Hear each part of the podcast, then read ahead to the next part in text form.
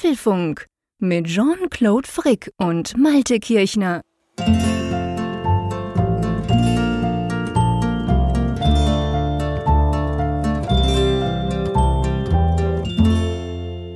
T-7 vor dem Apple-Event am 7. September 2022. Direkt eine Woche vorher nehmen wir diese Folge 343 des Apfelfunk-Podcasts auf, lieber Jean-Claude. Haben wir auch selten, dass wir so wirklich präzise eine Woche vor einem Apple-Event aufnehmen.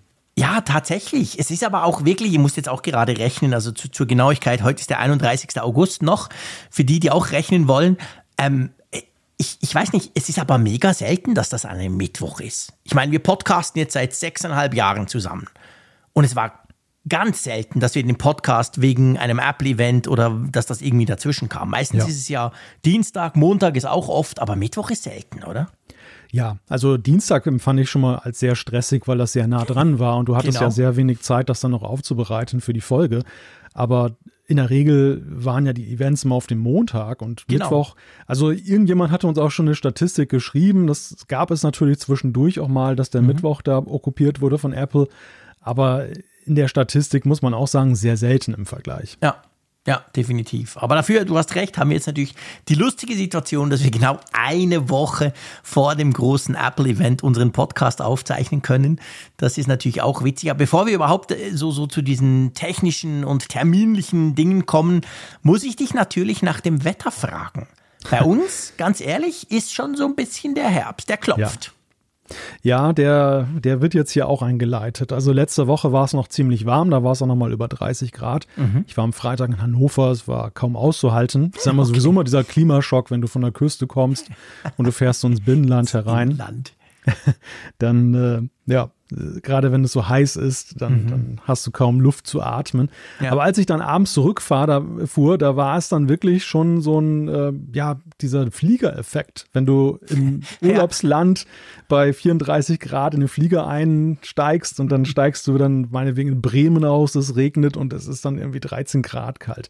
Also es war wirklich so, als ich hier in Wilhelmshaven angekommen war, waren es abends äh, so 20 Grad, 21 Grad, also deutlich mhm. Kühler ja, als in Hannover, kühler. was ja nicht so weit weg ist. Und, äh, und danach, das war wirklich dieser Wetterchange, der dann so langsam eingetreten ist. Seither ist es wirklich so, dass es ja um, um bei 20 Grad geblieben ist, eher noch ein bisschen weniger. Und vor allem nachts wird es dann auch schon so 13, 12 ja. Grad kalt. Ja, bei uns ist es ähnlich. Also wir haben am Tag zwar noch 5, 26, je nachdem. Wir haben zwischendurch so ein bisschen Gewitter. Es ist recht schwül im Moment. Aber vor allem so das in der Nacht, das ist super angenehm. Man schläft viel besser. Bei uns ist auch so 14 Grad plus minus, manchmal auch 13. Manchmal, wir hatten auch schon 12 am Morgen. Da haben die Kinder, die sind natürlich, die brauchen immer, die haben so eine relativ lange Umstellungsphase immer. Also die latschen normalerweise noch bis im Oktober so in kurzen Hosen rum. Und ich, ich werde schon krank, wenn ich sie nur angucke. Aber sie werden nie krank. Von dem her kann ich auch nichts dagegen sagen alles gut. Aber die haben dann auch so gesagt, hä, komisch, brauche ich jetzt noch einen Pullover plötzlich? Also es ist hm. am Morgen jetzt schon empfindlich kühler geworden, ja. Ja, ja, so ein ganz plötzlicher Change. Also es war, es war ja zwar schon so, dass die Nächte generell etwas kühler geworden sind, schon zeitweise, aber jetzt in dieser Heißphase gab es auch noch mal so ein, zwei sehr warme Nächte ja. und damit ist jetzt halt Schluss. Und ich denke auch mal jetzt so mit dem September, der jetzt beginnt, ist jetzt auch so dieser, ja, diese Hürde genommen in den, in den Frühherbst hinein. Da kommt ja, jetzt nichts auch. mehr. Nee, also ich glaube, so das mit den Hitzewellen und so, das ist jetzt definitiv durch. Ähm, aber es ist schon, ich meine, man merkt ja auch, by the way, wenn du, ich habe heute mal wieder das, ähm, wie heißt das, Sonnenuhr Watch Face auf der Apple Watch aktiviert. Ich, ich swipe da immer hin und her und wechsle ständig meine Watch Faces und habe dann draufgeklickt zum gucken, wie lang denn jetzt bei uns hier in Bern quasi die, die Tageszeit ist. Und das sind noch irgendwie 13 Stunden 20. Da dachte ich so, hä? Im Juli waren es noch irgendwie 15 Stunden, 45 oder irgend sowas. Also es geht ja jetzt schon rapide ja, bergab, was das anbelangt, so die Helligkeit. Ja, ist wirklich krass. Also ich merke das halt, wenn ich mal ganz früh aufstehen muss, da war es ja im Sommer dann immer richtig schön hell schon. Jetzt, mhm. jetzt ist es vor Sonnenaufgang und ja, abends ist krass. Dann, und abends ist dann auch schon um halb neun Schluss. Also ich gucke ja gerade ja. auch mal auf die Uhr, Tageslänge, wir, wir treffen uns bald. Hier liegt sie Ehrlich? aktuell bei 13 Stunden und 45 Minuten. Siehst du? Weil das Lustige ist ja, du hast ja im Sommer, das haben wir ja schon oft thematisiert, hast ja du deutlich länger hell. Wir haben ja schon im Juli hatten wir ja, wenn wir hier so um Viertel nach zehn normalerweise unsere Aufnahme starten, dann wenn ich zum Dachfenster rausgucke, war es bei mir finster und bei dir war es ja noch hell. Du hast mir auch mal ein Bild geschickt. Und aber jetzt ist es ja, also ich meine, du bist ja höher im Norden logischerweise, also müsste ja jetzt dann irgendwann mal quasi die Zeit kommen, wo du eben dann halt im Dunkeln sitzt und ich vielleicht noch ein bisschen Licht habe. Das heißt also, wir, wir nähern uns an und irgendwann dann überhole ich dich. Also ich könnte mir vorstellen, wenn wir die nächste Sendung aufnehmen, und da sind wir eigentlich auch schon bei einem wichtigen Programmhinweis, den wir jetzt gleich mal lancieren können. Nächste Woche Apple-Event, Mittwoch, du bist ja drüben, ich leider nicht. Ich bin hier und halte die Stellung und mhm. wir können halt ja an dem Mittwoch keinen regulären Apfelfunk aufnehmen. Aber keine Sorge, in der Woche wird es natürlich einen Apfelfunk geben, nur etwas später. Wir müssen erstmal warten, bis du wieder zurück bist und bis wir das ein bisschen aufgearbeitet haben. Wird also so zum Wochenende hin der Fall genau. sein, dass der ja, Apfelfunk genau. dann kommt. Also keine Sorge, keine Panik bekommen, falls am Donnerstag oder wenn am Donnerstag jetzt nicht genau. die neue Folge dann am eintrudelt. Donnerstag kommt kein Podcast von uns, ganz genau, ja. weil ich drüben bin. Aber natürlich, wir müssen also das ist natürlich der Hauptgrund und das ist total mühsam, da kann man nicht podcasten, aber man muss fairerweise auch sagen, was wir ja schätzen und ich glaube auch ihr da draußen schätzt ja das, wir analysieren diese Keynotes ja sehr ja. gern hier im Podcast und dafür braucht man auch ein bisschen Zeit. Man braucht ein bisschen Abstand, man, man liest viele Dinge dahin, man lässt sich durch den Kopf gehen. Also von dem her passt es gar nicht so schlecht. Ich bin irgendwann am Freitag wieder da und dann werden wir uns zusammensetzen und das Ganze eben in der üblichen Apfelfunkmanier auch auseinandernehmen. Und da braucht man auch einen gewissen zeitlichen Abstand. Also selbst wenn ich jetzt nicht in den USA wäre, kann ich mir nicht vorstellen, nach der Keynote noch ganz verschwitzt quasi dann gleich den Podcast und die Analyse Nein. zu starten. Nein, dann wäre es auch definitiv so gewesen, dass wir das dann am Donnerstag ja, erst aufgenommen genau, hätten. Genau. Also einen Tag später. Jetzt kommt halt noch dazu, du musst erstmal zurückkommen, dann ist ja, noch die genau. böse Zeitverschiebung, die dir auch noch so ein bisschen dann in die Suppe spuckt. Also wir sind von viel Pech gesegnet, aber wir holen trotzdem den Apfelfunk nach. Und worauf ich eigentlich hinaus wollte, dann sind ja anderthalb Wochen vergangen, also länger als sonst. Mhm. Und ich könnte mir gut vorstellen, ich. Alter, das ja, geht so schnell will keine Wette abschließen, aber lass uns das mal so auf Memo setzen, okay. dass wir dann in der nächsten Folge mal okay. den Uhren, Uhrenvergleich buchstabieren. Das machen wir. Das ist eine gute Idee. Bevor wir dann die große Keynote-Analyse starten, äh, heben wir beide unsere Apple Watches und gucken mal auf das Sonnenuhr Watchface und schauen, ob ich dich zeitlich dann schon eingeholt habe. Ich meine, ich genau. bin dann sowieso völlig durch den Wind, durch die Zeitverschiebung. Ich werde dann gar nicht mehr wissen, wo ich bin. Aber das ist gut, das machen wir, genau, das nehmen wir uns vor. Aber dann geht, dann geht ein Licht auf, buchstäblich. Ja, dann geht mir dann vielleicht ein Licht auf, eventuell. Aber apropos ähm, ähm, Mittwoch, so ganz ja. ohne uns müsst ihr nicht auskommen da draußen, oder? Genau, das ist wiederum die gute Nachricht, ähm, und das gäbe es ja sonst auch nicht, dass wir an einem Mittwochabend live zu sehen sind. Und diese gute Tradition wollen wir halt dann wieder aufgreifen. Also es soll ein Livestream nach dem Event geben. Wir wissen noch nicht so ganz aus organisatorischen Gründen, wann genau das der Fall sein wird. Wir sind gerade so ein bisschen dabei, daran rumzutüfteln. Ja. Aber im Laufe des Abends, könnte auch später werden, ähm, mhm. werden wir auf Sendung gehen. Aber es ist ja immer so, ihr wisst ja, Livestreams, das ist ja nicht einmal gesendet und es ist weg. Ihr könnt das ja jederzeit abrufen. Also falls ihr euch das am nächsten Morgen oder im Laufe des Tages angucken möchtet, geht das genau. natürlich selbstverständlich auch. Genau, wir werden uns auf jeden Fall mit auf unserem YouTube-Kanal vom Apfelfunk zusammenschalten. Wir werden drüber sprechen, so die ersten Eindrücke etc. Ich und du und wir schauen noch, wie, wo, was. Der Rest wird noch organisiert. Du hast schon gesagt, vielleicht ist dann auch ein bisschen später. Das hängt auch damit zusammen, dass ich halt je nachdem, man ist dort so ein bisschen fremdbestimmt nach diesen Events. Man rennt dann zuerst mal ähm, in die Hands-on-Area und will sich so ein Gerät schnappen und je nachdem, wir gucken mal. Aber wir gehen auf jeden Fall live und wie gesagt, wer noch wach ist, guckt zu und wer nicht mehr wach ist, guckt am nächsten Tag rein. Dann könnt ihr auf jeden Fall gucken, was wir so unmittelbar nach der Keynote für Gedanken hatten. So. Kennst, du kennst du eigentlich dieses Kinderlied? Ich musste gerade dran denken, weil du gesagt hast, ich und du, Müllers Kuh, Müllers Esel, das Ja, natürlich, du. ja, klar kann ich das. Das kennen die hier auch. kam, unweigerlich, äh, kam mir unweigerlich in den Sinn. Als ich sollte nämlich du und hast. ich sagen und nicht ich und du. Ja, das war so jetzt auch das, mal gelernt, oder? Der, der subtile Hinweis ist auch angekommen. ja, ja, der ist schon angekommen. Ich danke dir. Bevor uns das irgendwelche Leute in die Kommentare schreiben, sage ich es lieber selber. genau. Ja, du, ey, wenn ich da so in den USA bin und da könnten wir eigentlich zum Sponsor unserer Folge kommen, und zwar wird die Folge 343, 343, ganz witzig, wird ähm, unterstützt wieder von NordVPN. Herzlichen Dank dafür. Und ich könnte mir gut vorstellen, dass ich in den USA NordVPN auch mal anschmeiße. Ja, das kann gut sein, wenn du zum Beispiel Geofencing überwinden möchtest, um dann ja schweizerisches Fernsehen, vielleicht möchtest du auch deutsches Fernsehen gucken, keine Ahnung. Wenn du irgendwelches Fernsehen gucken möchtest, was dann irgendwie aufgrund von Geobeschränkungen in den USA nicht abrufbar ist, dann ist NordVPN zum Beispiel eine Idee, um diese Grenze zu überwinden. Aber es ist ja nebenbei auch in puncto Sicherheit dann eine gute Sache. Ähm, zum Beispiel gibt es ja diese Bedrohungsschutzfunktion. Ja, ganz genau. Und zwar, und darum ging es mir vor allem. Ich glaube nicht, dass ich dort drüben Zeit habe, Fernsehen zu gucken. Aber ähm, auf jeden Fall könnte ich mir eben vorstellen, man ist ja da so in dem WLAN mit ganz vielen und im Hotel und dann gibt's je nachdem spezielle WLANs. Ist immer ein bisschen kompliziert und erstaunlich langsam auch. Und ähm, dann ist es eben so, der Bedrohungsschutz von NordVPN, den hast du quasi drauf, wenn du den NordVPN-Client auf deinem Mac zum Beispiel installiert hast. Und der läuft auch, wenn du keine VPN-Verbindung aufmachst, wenn ich mir jetzt zum Beispiel nicht in die Schweiz einwähle und nach Hause telefoniere, sondern der läuft einfach dadurch, dass der Client dort drauf ist und der schützt dich halt, der blockiert Viren, Werbung, Tracker und so weiter. Also der hat einfach noch eine zusätzliche Schicht drin, die dich ein bisschen schützt, beziehungsweise gut schützt. Und ja, auf den werde ich mich sicher auch verlassen und dann je nachdem werde ich mich eben auch einwählen. Gewisse Dinge gehen lustigerweise mit VPN dann einfach auch schneller, habe ich schon oft erlebt.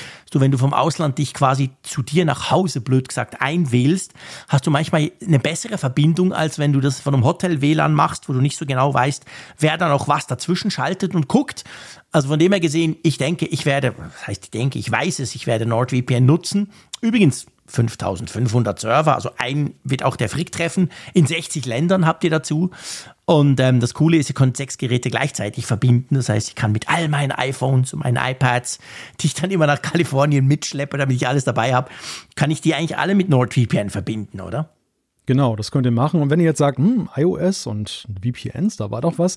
Letzte Sendung haben wir da ein bisschen was zu gesagt, beziehungsweise auch dann erzählt, wie NordVPN das Ganze dann erklärt, dass es dann eben trotz gewisser Vorbehalte, die es da gibt mit Blick auf iOS, dann doch für mehr Sicherheit sorgen kann. Also das sei auch an dieser Stelle nochmal empfohlen. Wenn ihr das Ganze mal ausprobieren möchtet, nordvpn.com slash Apfelfunk, dann habt ihr einen großen Rabatt, den ihr bekommt auf das zwei Jahre Paket dann mit NordVPN und eben diesen Bedrohungsschutz, den gibt es dann gratis obendrauf. Ganz genau. Herzlichen Dank an NordVPN, dass Sie diese Folge unterstützen. Sag mal, was ich dich ja noch fragen wollte. Ja. Ähm, freust du dich eigentlich auf das Event? Und ich frage das aus, aus einem ganz einfachen Grund. Ihr, ihr, denkt jetzt vielleicht, hä, warum fragt er denn das? Doch ein Apple, ist doch ein Apple-Podcast. Aber für uns alle, für dich, für mich, ich habe es richtig rumgemacht. Und für alle, die sich so ein bisschen mit Tech beschäftigen, vor allem die, die ja, deren Job das ja ist, also dein Job ist es, mein Job ist es, ist ja das auch immer, muss man sagen, mit einem ziemlich großen Stress verbunden. Also ich mhm. weiß, ich bin immer tot und nicht nur wegen dem Reisen, das kommt noch on top. Und jetzt mal einfach so, jetzt vor dieser Woche, man weiß ja, das geht dann irgendwie, am Dienstag geht das los und am Mittwoch, Donnerstag ist man dann voll belegt. Freust du dich drauf? Ja, schon, aber wahrscheinlich auf eine andere Art und Weise, als das mancher tut, der jetzt einfach mhm. nur sich ein bisschen Popcorn oder so nimmt und vor den Fernseher okay. setzt ja. und das Event genießt, was ich jedem gönne im Übrigen. Ich bin immer ein bisschen neidisch, wenn ihr das so schreibt und sagt, hey, ich freue mich total, schöner genau. Abend. Oder dann gibt es diese, diese Fotos, wo dann, dann per Apple TV mhm. das auf den großen Screen gepackt genau. wird und dann sitzt da jemand mit Füßen hoch und dem Drink in der Hand. Dann denke ich immer, hm, es könnte so schön sein, aber wir wollen nicht klagen. Es ist ja eben auch eine bewusste Entscheidung von uns beiden, dass wir in den Tech-Journalismus gegangen sind. Und äh, ich, ich musste sagen, ja doch, ich freue mich halt auch das Ganze kommentierend und analysierend begleiten zu dürfen. Und natürlich letztendlich ja auch, ich meine, dass das auch jemand liest und, und, und hören Klar. mag. Natürlich, ich meine, das ist der, der andere Vorteil. Du hast völlig recht, soll jetzt nicht rüberkommen, als, als jammern wir darum. Soll gar nicht so verstanden werden, sondern ich will nur mal so ein bisschen das Bewusstsein eben auf diese Seite lenken, dass das halt wirklich ein Saustress ist, wenn man in ja, dem Bereich ja. arbeitet. Und seien wir ehrlich, medial gesehen ist das wichtigste Tech-Event des Jahres. Das ist einfach so. Das ja. heißt, auch die Aufmerksamkeit ist riesig. Aber es ist genau der Punkt. Das schätze ich auch. Also, dass man überhaupt die Gelegenheit bekommt, die Chance, die Möglichkeit, sowas eben dann auch einordnen zu dürfen, darüber berichten zu dürfen. Und das wollen Leute hören hier im Podcast, in unseren Streams, bei dir, wenn du schreibst, bei mir, wenn ich in Radiobeiträgen darüber mache und, und, und. Das wollen ganz viele hören. Das ist natürlich auch ein riesiges Privileg. Das ist ein Privileg, aber deine Frage ist schon sehr gut, weil am Ende ist es halt so, und das unterscheidet es auch vom normalen Geschehen. Ich bin ja auch so jemand, der gerne über Dinge manchmal auch eine Minute länger nachdenkt, um mhm. eben dann fundierter zu schreiben und, und, noch ein bisschen nachzurecherchieren. Von uns der Nachdenklichere. Ja, und äh, diese Events haben halt so diese Eigenart, sie bieten halt sehr viel, was du machen kannst, aber du mhm. hast sehr wenig Zeit und du musst wirklich auch fokussieren und Prioritäten setzen, ja. wann du was machst. Ja. Und das ähm, das ist immer so ein bisschen, sag ich mal, der Wermutstropfen an der ganzen Geschichte, dass du immer so rausgehst und denkst, was hätte man alles machen können, wenn der Tag ja. 48 Stunden gehabt hätte und da jetzt mal der Slow-Motion-Modus eingeschaltet wäre, mhm. worden wäre, dann beim ja. Event. Aber das ist nochmal so, wie es ist und das ist halt, weißt du, so ein Stück weit, bei der Tageszeitung waren es halt immer Wahlen. Wahlen waren auch ja. unendlich stressig und, und so. Und, ähm, und dennoch irgendwie auch ein Erfolgserlebnis und hochinteressant, sie zu begleiten. Mhm. Und so sehe ich das auch mit Apple-Events, wobei ich sagen muss, die Apple-Events sind da im Vergleich immer noch wesentlich harmloser als Wahlen. Ehrlich, als Wahlen, ja. ehrlich? Ja, ja Wahlnächte, okay. Wahlnächte, also das, äh, das sind immer so Grenzerfahrungen, die man okay. da machen kann. okay, alles klar. Sehr schön. Ja gut, wir wollen keine Grenzerfahrungen, beziehungsweise ja, vielleicht mal gucken. Gibt ja Leute, die stehen auf das, aber ähm, lass uns mal, ich glaube, wir zwei gehören da nicht unbedingt dazu. Nein, nein. Ähm, aber lass uns doch mal zu den Themen kommen. Genau, aber wir reden auch über eine Grenze und zwar die zum Weltraum, genau. nämlich mit der Frage, so klappt's mit den Satelliten. Ja, es geht insgesamt um Last-Minute-Prognosen rund um das iPhone-Event. Ganz genau. Auf Anfang tun wir beim Satellit und dann arbeiten wir uns quasi durch. Dann werfen wir ein Auge, beziehungsweise es wird ein Auge auf den Nutzer geworfen. Es gibt ganz, ganz coole Gerüchte um das iPhone SE 4. Dann gibt es ein frisches Update für alte Kisten, nämlich iOS 12.5.6. Genau, das kann man knicken. Es gibt eine Patentanmeldung für ein mehrfach faltbares iPad. Da müssen wir unbedingt drüber sprechen. Natürlich sprechen wir über die Umfrage der Woche. Wir haben eine neue. Und natürlich gibt es auch noch die ein oder andere Zuschrift aus unserer Hörerschaft. Da haben uns auch wieder spannende Dinge erreicht. Aber ja, lass uns mit dem Elephant in the Room quasi an, anfangen, nämlich mit den Last-Minute-Gerüchten, beziehungsweise wir wollen den Fokus mal auf ein Thema lenken, das zwar schon länger rumgeistert, aber das sich jetzt so ein bisschen konkretisiert hat zumindest, und zwar um diese Satellitengeschichte. Erzähl mal ein bisschen, was ist da im Moment der aktuelle Stand? Ja, die Ereignisse haben sich in den letzten Tagen ein wenig überschlagen. Wir ja. haben ja schon länger darüber Gerüchte gelesen, dass für das iPhone so eine Satellitenkommunikationslösung in Arbeit ist. Also sprich, die Hardware kann mit erdnahen Satelliten Kontakt aufnehmen. Und die Deutung geht ja so zwischen, das ist so ein Emergency-Feature, ne, dass man mhm. so einen mhm. Notruf damit absetzen kann, wenn man kein Netz hat. Genau. Bis hin zu, iMessage kriegt ein geiles Alleinstellungsmerkmal, dass man nämlich dann überall, auch in der Wüste Gobi, dann mal eben eine iMessage dann an den lieben Frick zum Beispiel senden kann, wenn man da in der Wüste ist. Und jetzt ist es aber so, dass Unternehmen aus der Deckung gekommen sind und allen voran ist dann natürlich der Name Starlink dann zu nennen, zusammen mit mhm. T-Mobile USA haben sie es, glaube ich, mhm. vorgestellt. Genau, genau. Dass, dass sie jetzt mit den Starlink-Satelliten da 5G auf 5G-Frequenzen auch Satellitenkonnektivität für Smartphones anbieten wollen. Und es wird halt so allgemein gedeutet, das ist ein Schritt, der ist auch ein wenig motiviert dadurch, dass man davon ausgeht oder weiß, dass Apple jetzt mit Satellitenverbindungen kommt. Genau, das ist ein ganz wichtiger Punkt und darum besprechen wir jetzt hier kurz über Starlink. Das hat ja eigentlich nichts mit dem iPhone und schon gar nichts mit dem Apple-Event zu tun, aber eben eigentlich doch. Du hast es jetzt schon erwähnt. Diese Parallele, die hatten ein Event, da hat der Elon Musk mit dem Chef von Starlink, haben die so ein lockeres Gespräch geführt, natürlich per Livestream und pipapo. Und da ging es quasi um diesen Dienst, den sie bald starten wollen. Klammer auf, bald heißt beim Elon Musk mal drei. Also wenn er sagt, nächstes Jahr ist es, geht's in vier Jahren. Aber anyway, letztendlich will er, und das ist finde ich spannend technologisch. Er will was ganz anderes. Er will nicht irgendwie Special-Satellitenzeugs machen. Ich meine, Starlink, ihr wisst, das gibt ja, gibt ja diese Möglichkeit, Internetschüssel äh, in den Garten stellen und du hast schnelles Internet, egal wo du bist. Das ist super faszinierend. Ist auch recht teuer. Aber er will 5G anbieten, also quasi diese Satelliten. Und da kommt die große Klammer. Die, die jetzt da oben rumdüsen, sind, glaube ich, 13, 1400, die können das noch nicht. Da braucht es neue Satelliten. Also einfach nur so, was den zeitlichen Aspekt anbelangt. Also der kann nicht einfach ein Software-Update ausrollen und dann ist 5G auf der Erde, sondern die Dinger sind ungefähr jetzt, die jetzt, ich, ich habe mich so ein bisschen eingelesen, ich finde es super faszinierend, die jetzt sind ungefähr so groß wie ein Kühlschrank, diese Satelliten. Für einen Satelliten ist das relativ klein. Und die, die es dann braucht, die, die, die haben die auch schon als Prototyp und so, die sind dann fast so groß wie ein Auto. Also die werden dann doch eine ganze Ecke größer. Aber das Spannende wäre halt, wenn er das macht Und wenn er eben mit so einem Provider wie jetzt T-Mobile in den USA kooperiert, dann können T-Mobile-Nutzer, können quasi, egal wo sie sind, dann einfach 5G Roaming über Starlink machen. Also du brauchst nicht ein spezielles Handy mit irgendeinem Satelliten Pipapo, sondern du kannst jedes 5G-fähige Handy mit der richtigen SIM-Karte nehmen. Und das finde ich schon, auch wenn es so schnell wohl nicht kommen wird, ich finde das recht faszinierend. Ja, halt, stopp. Dann kommt natürlich gleich die Regulierungsbehörde um die Ecke und hebt die Kelle und sagt, ja. so, so, geht das aber nicht. Man kann doch nicht einfach auf 5G-Frequenzen von Satelliten aus dann da rumfunken. Mhm. Also, das ist ja. wiederum so der, der, die, die Krux, dass so einfach es hardwaretechnisch ist. Du brauchst kein neues Smartphone. Total faszinierend. Mhm. Ähm, dass es dann aber so ist, dass die Sache, die Apple angeblich plant, dass sie auf Standard-Satellitenfrequenzen unterwegs ja. sind, einfacher ist, paradoxerweise. Ja, absolut. Weil das Ganze halt durch die FCC in den USA und durch alle anderen Regulierungsbehörden, die da so weltweit sind, dann halt abgesegnet ist. Wohingegen halt diese 5G-Geschichte gar nicht so einfach ja, ist. Stell dir mal vor. Ich meine, überleg dir das mal rein technisch. Ich habe dann nachher noch eine lustige Geschichte, auf die ich mich wirklich freue, sollte das jemals kommen. Aber überleg dir mal, schon jetzt, ich meine, die ganzen Antennen, die werden ja extrem aufeinander abgestimmt. Da kann ja nicht einfach Provider X kommen und sagen, wow, wir hauen da eine Antenne rein und wir boostern da, hey, ich mache viel mehr als die Konkurrenz und dann sind alle bei uns. Das geht ja alles nicht. Das muss man ja, und da kann ja nicht einer von oben blöd gesagt, kommen und mhm. einfach mal so von oben runter ballern und dann alle anderen stören.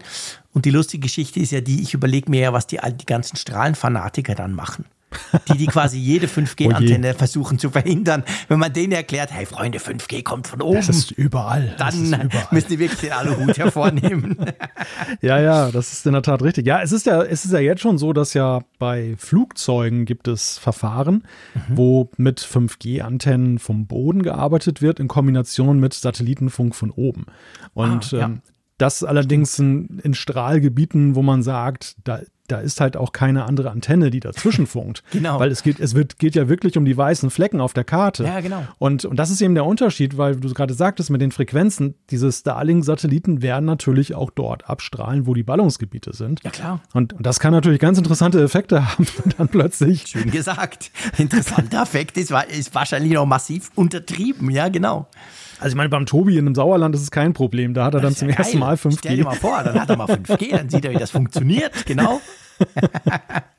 nee, aber es ist natürlich, ich meine, es ist genau der Punkt. Und weißt du, dass er ja mit T-Mobile das ankündigt, das zeigt ja eben auch, in welche Richtung es geht. Ja. Das geht natürlich dann in die Richtung, dein Provider muss das wollen. Dein Provider muss ein Deal mit ja. Starlink machen. Deine SIM-Karte muss wissen, ah, der Frick, der darf auch noch, wenn möglich, Starlink nutzen. Also das ist nicht so, dass das Gerät das quasi unabhängig macht. Und ich könnte mir eben schon vorstellen, weil es kam ja sofort diese Diskussion, ja, ist denn das das, was Apple macht und und Mhm.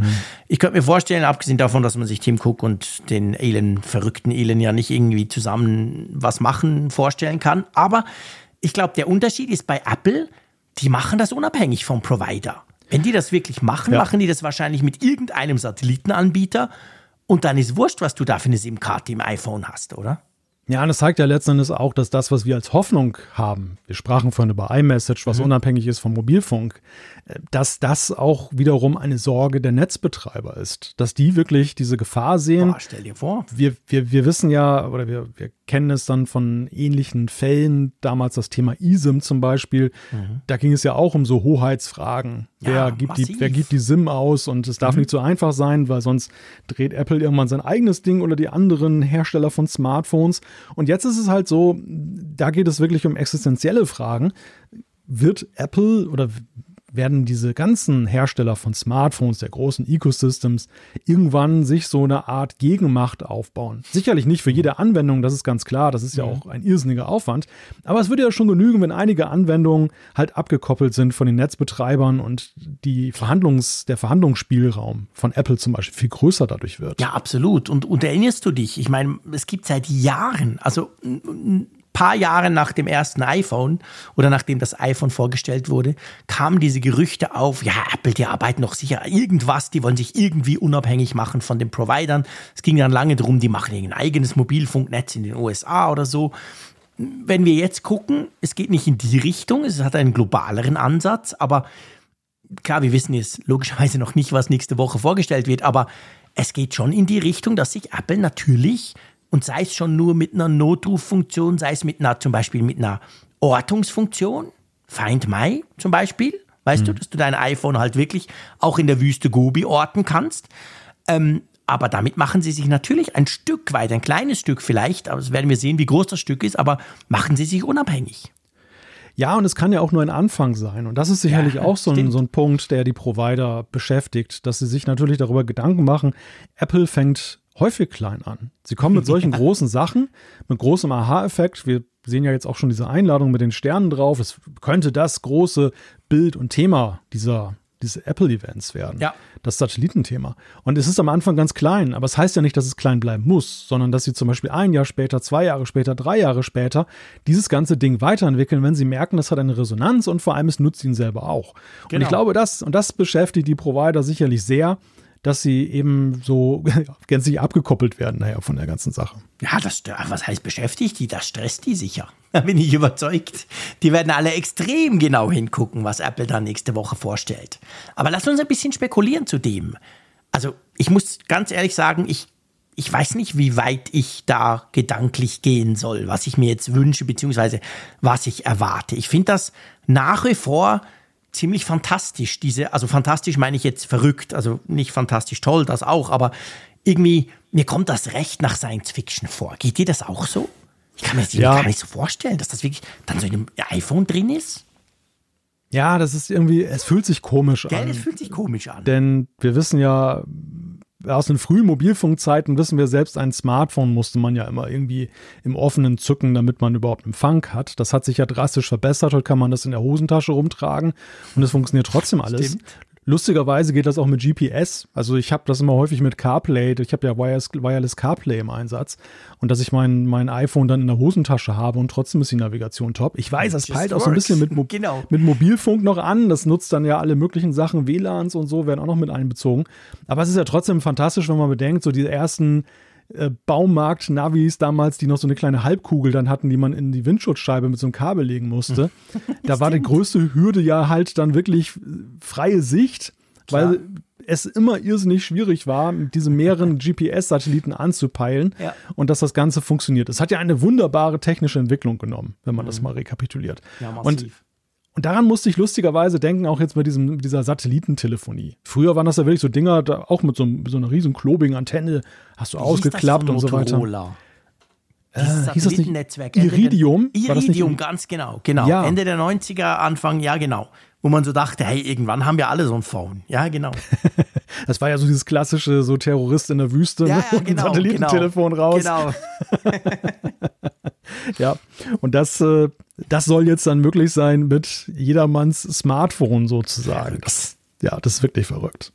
Wird das zusätzlich kosten? Was denkst du? Oder ist das, ja, das beim Pro-Modell einfach drin?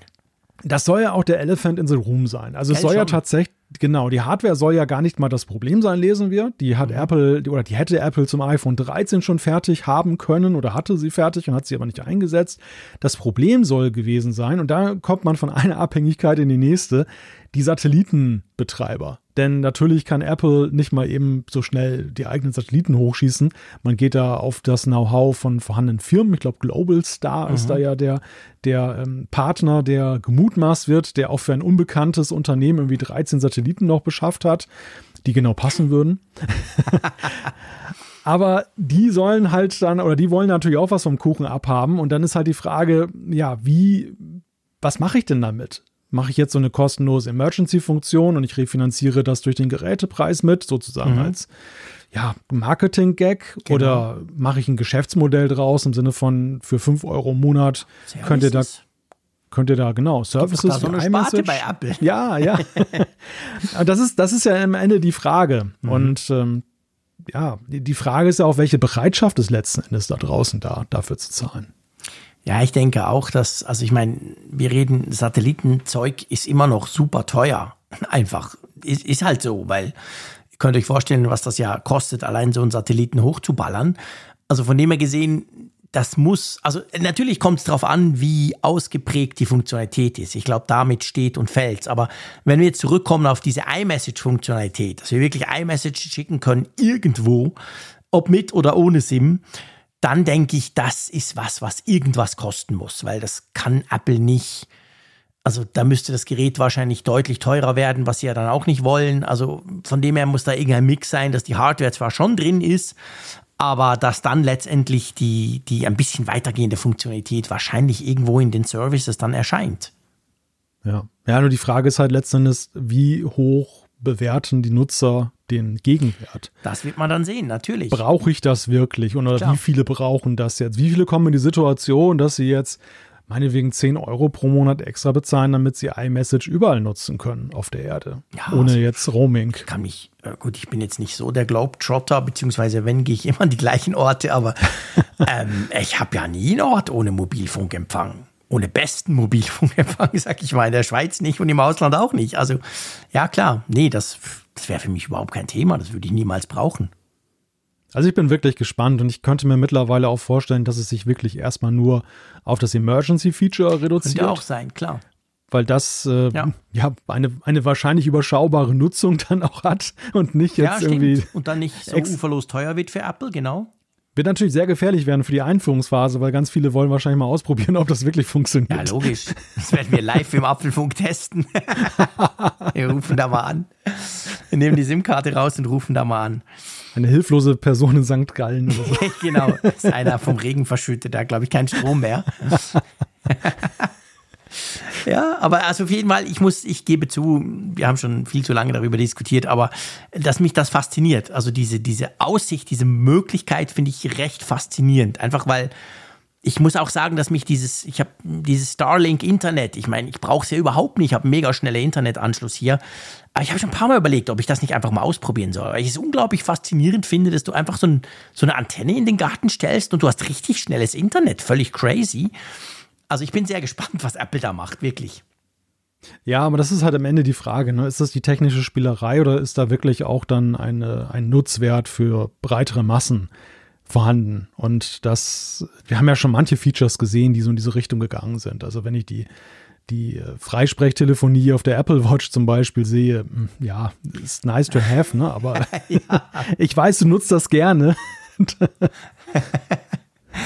nee, aber nee, natürlich, stimmt. Es gibt ganz viele solche Features. Ich meine, wir könnten jetzt Walkie-Talkie auch wieder nehmen. Weißt du? Ja. Walkie-Talkie. Ja. Ich meine, hey, wenn die Apple Watch via Satellit Walkie-Talkie kann, wäre ja auch geil. Das. Da musst du nur noch die Apple ja. Watch mitnehmen. Da musst du gar kein iPhone mehr mitnehmen. Aber ähm, ja, eben. Also es gibt natürlich diverse so Ansätze, wo Apple mal irgendwas versucht hat. Und jetzt müssen wir mal schauen, was sie da machen. Ich könnte mir auch vorstellen, dass diese ganze Satellitengeschichte so ähnlich läuft wie mit dem U1-Chip. Weißt du, dass wir zuerst mal mhm. einfach, vielleicht sagen sie was, hey, übrigens, wir haben da XY-Chipsatz drin, geile Sache für Satelliten, aber dass vielleicht der Dienst noch gar nicht startet, sondern einfach mal so, so, so nach dem Motto, hey, wir rollen mal, wir brauchen mal Millionen Geräte und dann, dann, oder eben, dass er nur ganz klein startet und dann, wenn, ja. wenn die Marktdurchdringung größer ist, dann kommen dann plötzlich richtig spannende Services on top. Ja, das ist auch vorstellbar. Also wir hatten ja schon mal über dieses WhisperNet gesprochen von genau. Amazon, genau. was ja, ja, auch so ein Service war, der so im Verborgenen der Mobilfunknetze damals dann mhm. aufgekommen ist. Und so ähnlich könnte ich mir das halt dann da auch vorstellen. Also dass ja. Apple für irgendwelche Sachen das dann noch später nutzt, die ähm, aber erstmal die Verbreitung, die Reichweite aufbauen wollen für die Geräte. Mhm. Ja, ganz genau, zum Beispiel. Gut, also gehen wir mal weg von den Satelliten und gehen wir mal zu den anderen Gerüchten. Lass uns zuerst so ein bisschen übers iPhone sprechen. Einverstanden? Mhm. Wir gehen ja davon aus, wir kriegen ein iPhone 14 und wir kriegen ein iPhone 14 Pro und vielleicht ein iPhone, was heißt vielleicht, wahrscheinlich ziemlich sicher ein iPhone 14 Pro Max und vielleicht ja auch ein iPhone 14 Max. Also sprich, ziemlich viele unterschiedlich große Geräte. Ähm, kann man sagen, die aktuelle Gerüchtelage, so kommt es mir vor, ist sich ziemlich einig in einem Punkt. Nämlich, dass das iPhone 14 und das iPhone 14 Pro, egal in welcher Größe es die dann gibt, sich ziemlich deutlich unterscheiden oder anders gesagt deutlicher ja. unterscheiden als in den letzten Jahren. Ja, erheblich. Also ich habe mich ja seinerzeit gewundert beim iPhone 12, als diese vier Geräte, die zwei Standard-iPhones mhm. und die zwei Pro-iPhones aufkamen, wie nah die beieinander waren. Wir haben es ja damals auch in unserer Rezension hier im Apfelfunk festgestellt, mhm. dass äh, eigentlich nur bestimmte Kamera-Features und dieses matte Finish dann beim genau. Pro-Gerät, zum Beispiel jetzt bei dem 6,1 Zoll iPhone, mhm. das Pro vom Normalen unterscheidet. Ja. Und dass der Preisunterschied ja schon massiv ist. Genau. Und man sich eigentlich überlegen kann, wenn die Kamera einem nicht ganz so wichtig ist, dass man einem dann nur das Standardgerät Absolut. Nimmt. Und das hat mich damals schon gewundert, dass Apple das Pro-Merkmal nicht so mehr ausgeweitet hat. Es hat sich ja schon so ein bisschen verschoben, aber das jetzt ist wirklich so eine ganz deutliche Veränderung, wenn das so eintrifft. Angefangen beim Prozessor, gut, das merken wahrscheinlich die wenigsten, weil der A16 wird dann seine Spezialanwendungen haben, aber die A-Prozessoren sind ja eh schweineschnell. Ja. Aber die fallen bei der Kamera zum Beispiel, die, die, das Aussehen, Always On Display, das hat, bekommt ja ein ganz anderes Gesicht, das Pro, ja. wenn das so kommt, ja. mit dieser neuen Notch. Also es wird schon ziemlich, einen ziemlich krassen Unterschied geben. Ähm, interessant finde ich so, und, und da sieht man halt, dass Apple schon auf das auf die Waage gepackt hat. Ganz klar der Fokus nach außen hin und äh, mit der Kamera soll es klar das Pro, soll klar das Pro besser ja. werden. Aber dass sie die Größe, also dass das, diese Max-Größe jetzt öffnen für Standardmodell, damit geben sie natürlich den Standardkäufern auch ein großes Asset, wo sie ja, wo ja viele drauf gewartet ja. haben. Also ich behaupte mal, und ja, ich weiß, Freunde, ähm, wir kommen nachher zum Mini und ich weiß, ihr wisst, dass ich gerne große Phones habe, aber ich glaube, das ist genau der Punkt. Wenn sie das nicht machen würden, dass wir einfach, wir haben das iPhone 14 und wir haben die ganzen Pro-Modelle dann wäre ja der Abstand noch viel krasser. Und wir wissen natürlich auch, wir kriegen das auch in den Zuschriften mit, es gibt schon nicht wenige, die sagen, ja, weißt du, eigentlich all das Pro-Zeug brauche ich gar nicht, aber hey, ich will ein großes Phone, ein größeres Phone. Mir ist das normale iPhone 13 zum Beispiel zu klein. Bis jetzt haben die dann tatsächlich zum iPhone 13 Pro Max gegriffen, was ja deutlich teurer ist. Jetzt sieht so aus, zumindest aktuell, dass wir vom 14er Modell auch so ein Max-Modell kriegen werden. Also nicht Pro, aber Max von der Größe her. Und ich glaube, das wäre super ein cleverer Schachzug, weil dann würden sie ganz viele Leute, denen einfach diese Pro Max viel zu teuer sind, die aber gerne ein großes Phone haben, die vielleicht aus diesem Grund auch dann ein Android-Smartphone kaufen, weil da gibt es in allen Größen und allen Preislagen was. Die könnten sie damit, könnten sie die wieder, da, dafür werden sie plötzlich wieder attraktiv. Ja, und gleichzeitig soll es aber für die, die dann doch mehr wollen, verdeckt, schon wehtun. Also es ist schon so, dass, ja, ja, dass, dass das Pro Max dann ungleich mehr halt dann, dann äh, ja. in die Waagschale wirft. Natürlich. Im, Im, Vergleich zu früher, dass du schon dann in Schleudern kommst, wenn du nicht wirklich überzeugt bist, dass du zum Beispiel nicht die bessere Kamera brauchst. Klar, natürlich. Meine Apple ist, das haben wir schon oft gesagt, ist ja Weltmeister bei allen Produkten, egal ob beim MacBook, egal, ist eigentlich wurscht bei was, aber die Abstufungen, selbst wenn sie zum, im ersten Moment klein aussehen, aber Apple ist großartig darin, die Abstufungen so zu machen, dass du halt eben dann oftmals tatsächlich denkst, ja, ist schon cool, aber hey, wow, mh, hm, ah ja, ich zahle doch die 250 Euro mehr und nehme dann eben doch das größere, beziehungsweise das teure, beziehungsweise das Pro-Modell.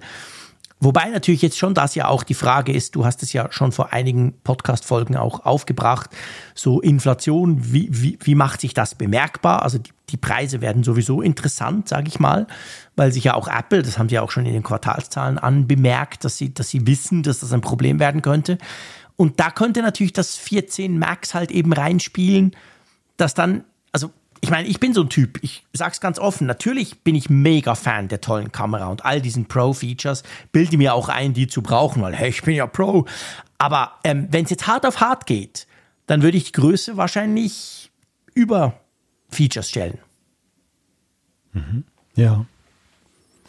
Ja, das, das ist eine Überlegung, die natürlich dann jeder anstellt. Und ja. insofern sind sie ja gerade in diesen Zeiten dann auch ganz gut gewappnet, dass ähm, in den letzten Jahren saß das Geld ja bei einigen schon lockerer von dem ja. Hintergrund ja. der positiven wirtschaftlichen Definitiv. Entwicklung und der guten Konjunktur. Jetzt sind es wirklich dann Zeiten, wo das, ja, ich, ich denke, sie werden es so nicht vorhergesehen haben, aber es ist einfach ein bisschen Glück haben sie da auf ihrer Seite, dass sie jetzt eben dieses Angebot machen können, dass Größe nicht gleich teuerster Preis ist. Das genau. ist, glaube ja. ich, halt wirklich, kommt in dieser Zeit gut. Ich weiß nicht, wie ich persönlich das sehen würde. Tja, also die Kamera ist für mich ja schon wirklich so ein Punkt. Ich meine, wenn es hart auf hart kommt, ist die Frage, kaufe ich mir überhaupt ein neues iPhone? Das muss man ja auch mal okay, ganz klar fair sagen. Fair enough, absolut. Du hast vollkommen recht. Also wenn es hart auf hart kommt, würde ich natürlich nicht mein 13 Pro Max gegen ein 14 Max eintauschen. Weil ich würde sagen, hey, das 13er ist mega gut. Stimmt, das genau. ist sowieso der erste und beste Punkt. Da kann man am meisten Geld sparen. Fair enough. Nee, ich glaube auch, es stimmt schon. Ich, wir sind da eher weniger die Zielgruppe. und wahrscheinlich viele, die uns hier hören, auch nicht. Aber ich glaube wirklich, dass viele Leute, es gibt genug Leute, die haben einfach ein fixes Budget für ihr, für ihr Smartphone. Und die sagen, hey, ich will da nicht drüber. Und die sind aber vielleicht auch ein bisschen offener, was Android und iOS anbelangt. Ich kenne viele, die wechseln hin und her. Mhm. Also es ist erstaunlich. Ich meine, ich kann mir das ja nicht vorstellen, aber die, die wechseln wirklich auch zwischendurch und sagen, ich brauche mal was Neues, zack. Und gerade der Größenteil ist halt schon krass, weil bei Apple ist einfach die Größe schweineteuer. Es geht nicht anders. Und wenn es da jetzt anders geht, keine Ahnung, unter 1000 für so ein Max, dann denke ich, das gibt viele, die, die, die hätten halt vorher für 900 Franken ein Android-Smartphone gekauft, ein riesiges. Und jetzt könnten sie zumindest dann eben ein iPhone kaufen. Also ich könnte mir schon vorstellen, weißt du, global betrachtet, dass das mhm. sehr gut funktioniert. Ja, nein, das, das sehe ich auch. Also Nutzer, die zum Beispiel sagen, ich möchte einfach einen großen Screen haben, weil ich das als Surfmaschine auch genau. benutze. Und äh, es kommt mir aber jetzt nicht darauf an, die Telekamera zum ja, Beispiel genau, zu zum Beispiel, Oder, genau. oder, ich, oder ich will nicht einen 8K-Film, ich will nicht mhm. 48 Megapixel haben. Du bist ja immer noch sehr gut bedient, weil es hat ja nichtsdestotrotz ja eine recht gute Kamera da drin. Und recht gut meine ich jetzt fast als Understatement, ist eigentlich eine ziemlich gute Kamera, die dann da drin ist. Mhm. Also klar, diese Abwägung kann man treffen und viele werden da sicherlich zu dem Ergebnis kommen, sie haben halt eine Priorität und da möchten sie halt den großen Screen haben. Auf den Rest können sie gut verzichten. Das tut ihnen nicht weh. Dann ist es doch ein wunderbarer Deal. Ja, absolut. Genau. Das denke ich eben auch. Und das heißt aber, wir haben jetzt ganz lange über große iPhones gesprochen. Und ich weiß, es gibt eine ganz kleine, aber sehr laute Gruppe da draußen, die uns jetzt gerade zuhören, die sich nach dem Mini sehnen. Da sind die Gerüchte auch schon seit Monaten sehr stringent und immer gleich, nämlich wir werden kein iPhone 14 Mini sehen dieses Jahr, oder? Ja, es gibt eigentlich nichts, was daran Zweifel aufwirft, dass es so sein wird. Das Mini ja, das fliegt ist, raus. Ja, das kann man, glaube ich, naja, man sollte nie so etwas als sicher ansehen, bevor ja. es präsentiert wurde. Klar. Aber es ist schon wirklich bemerkenswert, wie das nicht mal so ein Querschläger behauptet, dass das Mini noch eine Zukunft nee, hat, sondern gell, genau. man, man, muss sich mittlerweile schon echt Sorgen machen, dass es überhaupt noch in Zukunft irgendwelche kleinen iPhone-Modelle gibt. Denn wir sprechen nachher noch über das iPhone SE. Mhm. Ähm, auch da stellt sich ja die Zukunftsfrage. Das war ja auch mal so eine Bastion der kleinen Geräte, Freunde. Ja. Und äh, ja, nein, das Mini können wir, glaube ich, erstmal abstreichen. Ja, genau. Für mich kein Problem. Ich tue das gar nicht weiter vertiefen. Überraschung. Wer hat das gedacht? Ich werde nicht Fan auf meine alten Tage des Mäusekinos. Ähm, aber lass uns mal weg vom iPhone kommen zur Apple Watch, weil die Apple Watch, muss man ja auch sagen, zumindest was die Gerüchtelage anbelangt, ist ja dieses, verspricht ja dieses Jahr schon ein bisschen mehr Spannung als auch schon, oder? Ja, allerdings, ich meine, mit der Pro-Variante der, der Apple Watch, die da diskutiert wird, gibt es eine neue Größe und es, es ranken sich viele Fragen darum. Sie soll robuster sein, aber auch wertig, welches Design hat sie und natürlich die Frage aller Fragen, die wir uns ja immer stellen, wenn eine neue Apple Watch kommt. Was ist eigentlich mit den Armbändern? Ja, die mich total nervös macht schon, weil du weißt, ich habe so viele Armbänder und ich brauche die und wechsle die auch immer. Ich gebe unverschämt viel Geld für Armbänder aus. Das wäre natürlich der absolute Tiefschlag, wenn das nicht mehr funktionieren würde. Da gibt es ja unterschiedliche Gerüchte, aber der Mark Gurman zum Beispiel mh, hm, hat jetzt gerade gesagt, ja, er glaubt schon, dass die noch passen. Er könnte sich aber vorstellen, dass sie halt nicht so gut passen. Also quasi, du kriegst sie noch dran, aber es sieht jetzt nicht so geil aus, weil vielleicht, keine Ahnung, der Abstand ein bisschen größer ist, das Armband ist ein bisschen dünner als die, die Uhr auf der Seite. Also würde gehen, aber wäre nicht so ganz Apple-Style. Könntest du dir so eine Lösung vorstellen? So, so, so, so ein Mittelding quasi? Ja, wäre ja ein schlauer Kompromiss, weil es ja. ist natürlich für die Pro Watch ein, wäre es ein großes Problem am Anfang, wenn Gell? es keine vorhandenen Armbänder ja, gibt. Ich, glaube, ich glaube schon, glaube schon, dass das die Käufer beeinflusst und dass es eine Hemmschwelle darstellen könnte. Mhm. Dass es nicht 100% passt, das kann man sich an zwei Fingern abzählen, denn es ist ja eben so, dass es ja verschiedene Varianten ja eben sowieso der Armbänder gibt, je nach Breite des Gehäuses. Mhm. Und äh, dass dann, dass die 45 Millimeter Bänder dann irgendwie dran gemacht werden können, aber es gibt so einen unschönen Gap. Die Frage ja. ist jetzt halt, ist dieser Gap so im Bereich des Tolerablen oder sieht es wirklich blöd aus? Das, das muss man sich dann angucken, aber für Apple wäre es erstmal ein ganz guter Ein- und Umstieg, wenn die Leute nicht gleich ihre ganze Sammlung dann wegwerfen müssen. Ja, das würde mich also, das würde mich hart treffen, ehrlich gesagt. Weil natürlich will ich die Pro Watch ausprobieren. Natürlich bin ich extrem gespannt auf die Pro. Wobei, heißt die Pro? Wir, wir sagen dem einfach so, aber es gibt, gibt ja auch ganz lustige Gerüchte rund um den Namen, oder? Ja, witzigerweise auf den letzten Metern werden alle ganz unsicher. Das, die ganze Zeit wurde sie ja so als Apple Watch Pro benannt. Mhm. Und jetzt auf den letzten Metern geht es aber mal los mit Apple Watch Extreme und Extreme Sports und was da alles kursiert. Ähm, ja, keine Ahnung. Also ich bin immer noch Anhänger der These, dass das wahrscheinlich doch eine Pro wird. Ich auch. Also ich freue mich dann auf die Apple Watch 8 Pro Max. Mit Ausklappbildschirm oder so. ja. Nee, aber ja, ich sehe das auch so. Also ich kann mir eigentlich fast nichts anderes vorstellen. Extreme, das passt nicht zu Apple. Das, das haben sie zwar beim Ultra, M1, beim M1 Ultra sind sie schon ein bisschen in die Richtung gegangen, aber ich glaube nicht, dass sie das bei einem Gerät sonst machen. Da der Regen-YouTuber hat im Moment gerade ein Video gemacht, genau zu dem Thema und hat da alle Möglichkeiten anhand der Uhrenindustrie durchgespielt. Also quasi, der Raphael hat da quasi ähm, geguckt, wie heißen denn so diese ganzen teuren Schweizer Uhren und so und was haben die noch für Namenszusätze, wie unterscheiden die sich und hat das dann quasi umgelegt, wie eben die Apple Watch heißen könnte. Ich finde, es braucht gar nicht so viel Hirnschmalz, weil ich könnte mir Pro wirklich sehr gut vorstellen. Aber ja, mal gucken. Also das wird, das wird definitiv spannend. Vielleicht ja sogar das One More Thing am Schluss, oder? Denkst du? Ich habe das jetzt schon vereinzelt gelesen.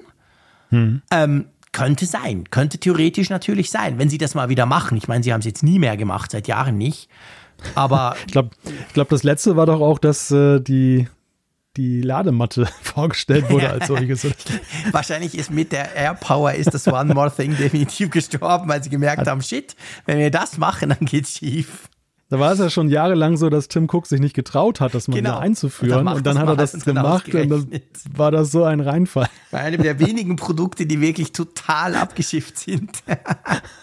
ja, okay, nein, ich nehme es zurück. Es gibt kein One More Thing zu Apple Watch. Nein, ich denke, also ich konnte mir gut vorstellen, dass sie das tatsächlich zum Headliner der ganzen Apple Watch machen. Dass wir, ja, müsste dass die Series, dass, dass die Series 8 wirklich so zur Nebensache degradiert wird, die, die Weil bekommt von der ja nicht so viel erwartet, gell? Nein, also man liest ja schon, dass sie diesen Körpertemperatursensor bekommt, wohl da, wobei da ja auch nicht ganz klar ist, ob der jetzt in absoluten Werten anzeigt, wie es um deine Körpertemperatur steht, oder ob der vor allem auf Differenzen achtet. Also sprich sagt zum Beispiel. Während dem Podcast immer rot bei mir ja, genau, du wirst so warm, mess doch mal Fieber, ne? Dass, mhm. dass, dass du irgendwie Tipps kriegst, so, äh, oder es ist ja auch ein, Ges ein, Gespräch, dass das jetzt so für die Zyklusplanung bei Frauen mhm. oder sowas, dann Zyklusüberwachung, mhm.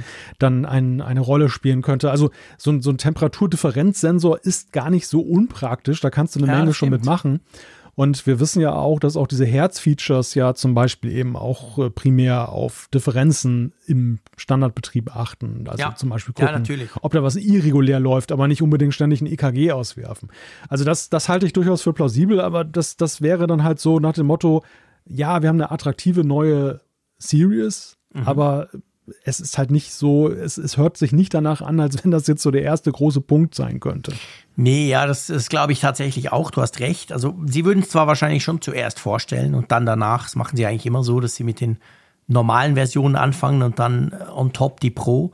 Aber ähm, glaubst du denn, dass das Design der Apple Watch 8, jetzt ohne Pro, dass das sich verändert dahingehend, diese kantige Geschichte, die wir ja letztes Jahr alle erwartet haben, die dann nicht kam? Oder meinst du, die normale 8er wird gleich bleiben und die Pro halt dann ganz anders? Also tatsächlich erwarte ich Überraschungen der Beziehung lediglich bei der Pro. Ja. Also ich glaube, bei der Series 8, gerade weil sie auch bei der Series 7 ja nun ein etwas größeres äh, Gehäuse jetzt noch eingeführt mhm. haben, dass sie nicht schon ein Jahr später dann da einen radikalen Design-Change machen. Es würde jetzt rückblickend halt auch vieles äh, verständlicher machen. Diese ganze, diesen ganzen ja. Fehlschlag mit der Kantenuhr und so weiter, warum letztes Jahr die, die Leaker alle daneben lagen weil sie zu der Zeit noch nicht so wirklich gesehen haben, dass da eben eine ganz neue Klasse noch dann im Orbit ist. Ja, genau, dass da eine Pro-Variante quasi, was ganz Neues bei der Apple Watch kommt. Genau genau. Ja, super spannend. Also ich bin extrem gespannt drauf. Ein, Letz-, ein, mhm, ein letzter ja. Punkt, ja, vielleicht nochmal ganz kurz zum iPhone zurück. Das kam ja, ja heute noch so auf, dass äh, man weicht ja jetzt, es gibt ja irgendwie diese Bilder vom, vom Karton, von der Verpackung des iPhones. Mhm.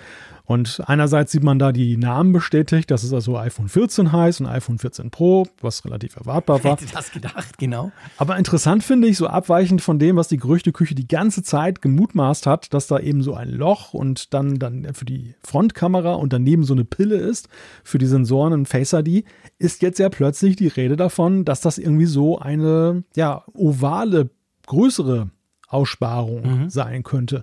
Also gar nicht mal diese ja. zwei Aussparungen, sondern eine, aber die eben abgekoppelt oben vom restlichen Gehäuse. Ich, ich mache mich jetzt vielleicht unbeliebt, aber ich habe sowieso ehrlich gesagt nie mit dieser Pille, dieser abgesetzten Pille gerechnet. Weil ja. das wäre, das wäre ja, das wäre so ein, ich meine, seien wir ehrlich, die Notch kann einen ärgern oder nicht. Aber die Notch ist das absolute Erkennungsmerkmal, wo du sofort merkst, ja klar, das ist ein iPhone. Noch bevor du irgendwas tust, weißt du, es ist ein iPhone. Und dass sie diese Notch komplett aufgeben und irgendwie so auseinanderreißen, ich, ich dachte immer, na, nee, irgend, irgendein Mittelweg, irgendwas anderes muss es noch geben, das ähnlicher an der Notch ist. Und das jetzt wäre ja, gell, oben wäre es aber dann frei, oder? Soweit ich das gesehen habe ja. auf, diesen, auf diesen Bildern. Also, das wäre so eine, eine, ovale Pille, genau, so wie eine abgelegte aber oben hätten wir quasi frei. Sie würde nicht oben das Ganze, äh, so wie jetzt die Notch, wo es ja oben ganz schwarz ist. Wir hätten ein bisschen Bildschirm drüber, oder? Da wäre ein bisschen Bildschirm drüber und das Ganze ist dann natürlich auch ein bisschen schmaler, als ja. es jetzt die Notch ist. Mir scheint das auch plausibler. Ja, dass, mir ähm, auch. Also einerseits hätte Apple damit wirklich dieses Absetzen, dieses optische, dass es irgendwie ganz anders aussieht als das Vorjahresmodell, aber vor allem in Verbindung mit dem Always-On-Display, aber gleichzeitig eben immer auch noch ein iPhone.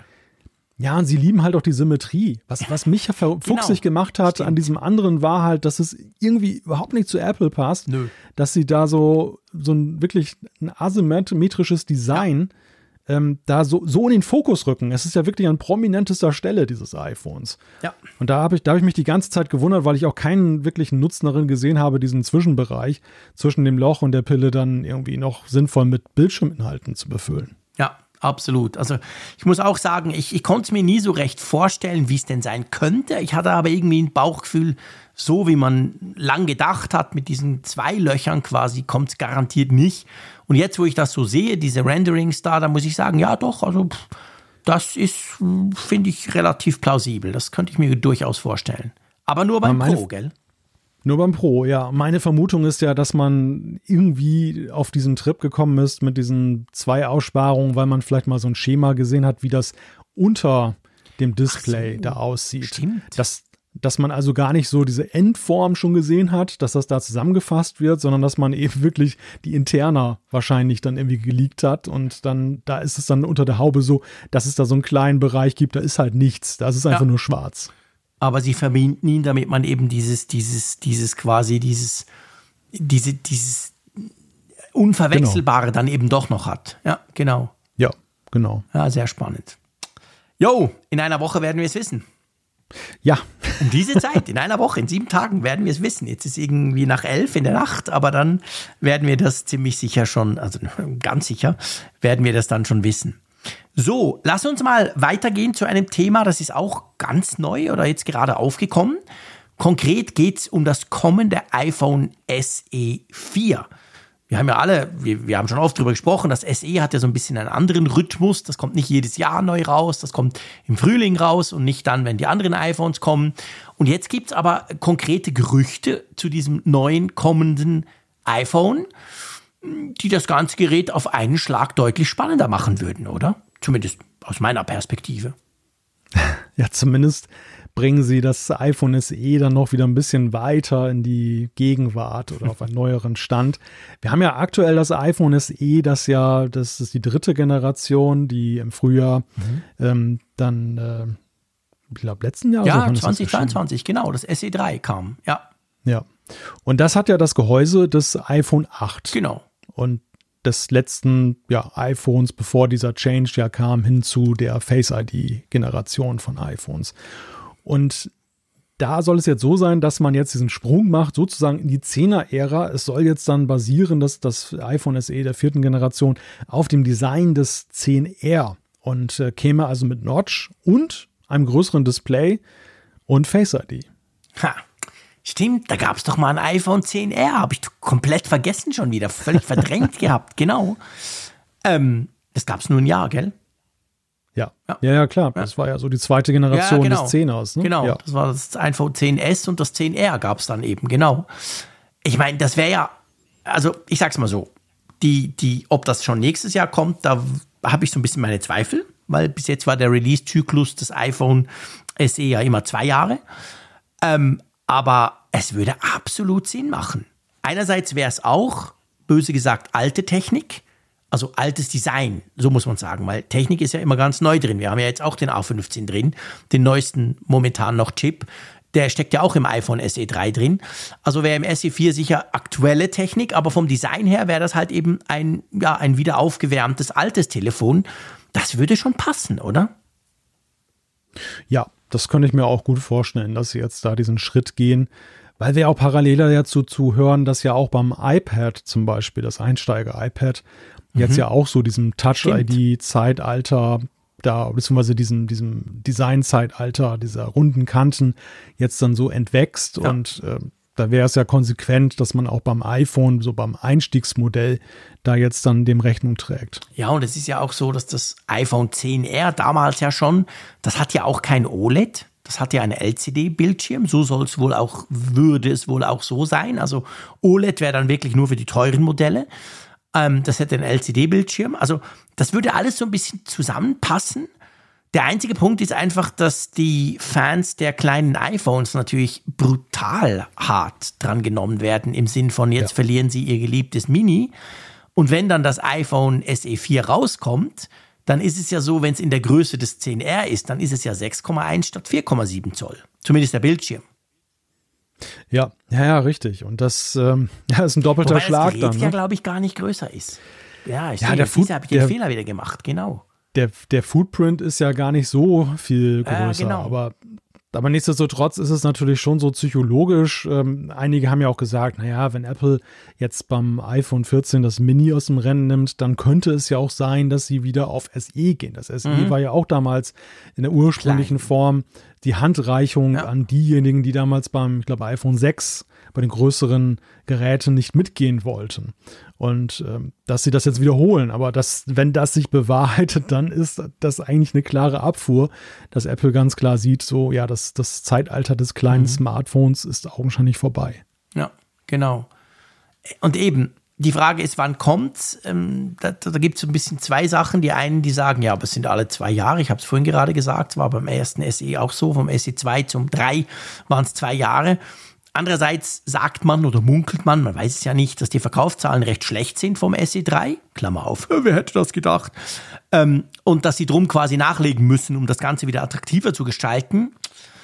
Hm, spannende Frage. Ich meine, es wäre natürlich mega spannend, weil dann wäre quasi das günstigste, günstig im Sinn von das günstigste neue iPhone von Apple, das wäre ja immer noch das SE, ist es ja jetzt auch, wäre dann aber halt recht aktueller Stand der Technik und würde nicht mehr so uralt daherkommen, oder? Ja, ich glaube, am SE können sie ja recht schadlos die, das Intervall ändern. Schon, da es ja am Anfang ja auch riesengroß war zwischen der ersten und zweiten Jahre, Generation. Ich, ja, genau. Genau. Und äh, dann haben sie es verkürzt. Jetzt können sie es dann nochmal verkürzen und später wieder verlängern. Also ich glaube, das ist so ein bisschen die Spielmasse ja. des iPhones, die sie da haben. Stimmt. Deshalb ja so, der, der Name SE suggeriert es ja auch, dass das so aus der Reihe tanzt. Mhm. Und äh, ja, ja, klar, ich meine, es ist eine Überlegung wert, ob sie jetzt dann auf dem toten Gaul dann noch weiter reiten oder ob sie dann irgendwie sagen, so, dann, dann jetzt mal ganz schnell ein äh, zeitgemäßeres ja, ja, iPhone genau. her. Ja, das wäre wirklich spannend. Wir werden es sehen, aber das ist wirklich interessant. Also da, da bin ich sehr gespannt drauf, muss ich wirklich sagen. Also das fände ich sehr interessant, einfach auch, weil es eben halt Apples, das, das SE rundet Apples Lineup nach unten quasi ab. Und das macht das Gerät natürlich per se interessant auch wenn es technisch jetzt nicht wirklich interessant ist, aber das würde es dann dadurch natürlich unter Umständen wieder. Ja, mal schauen.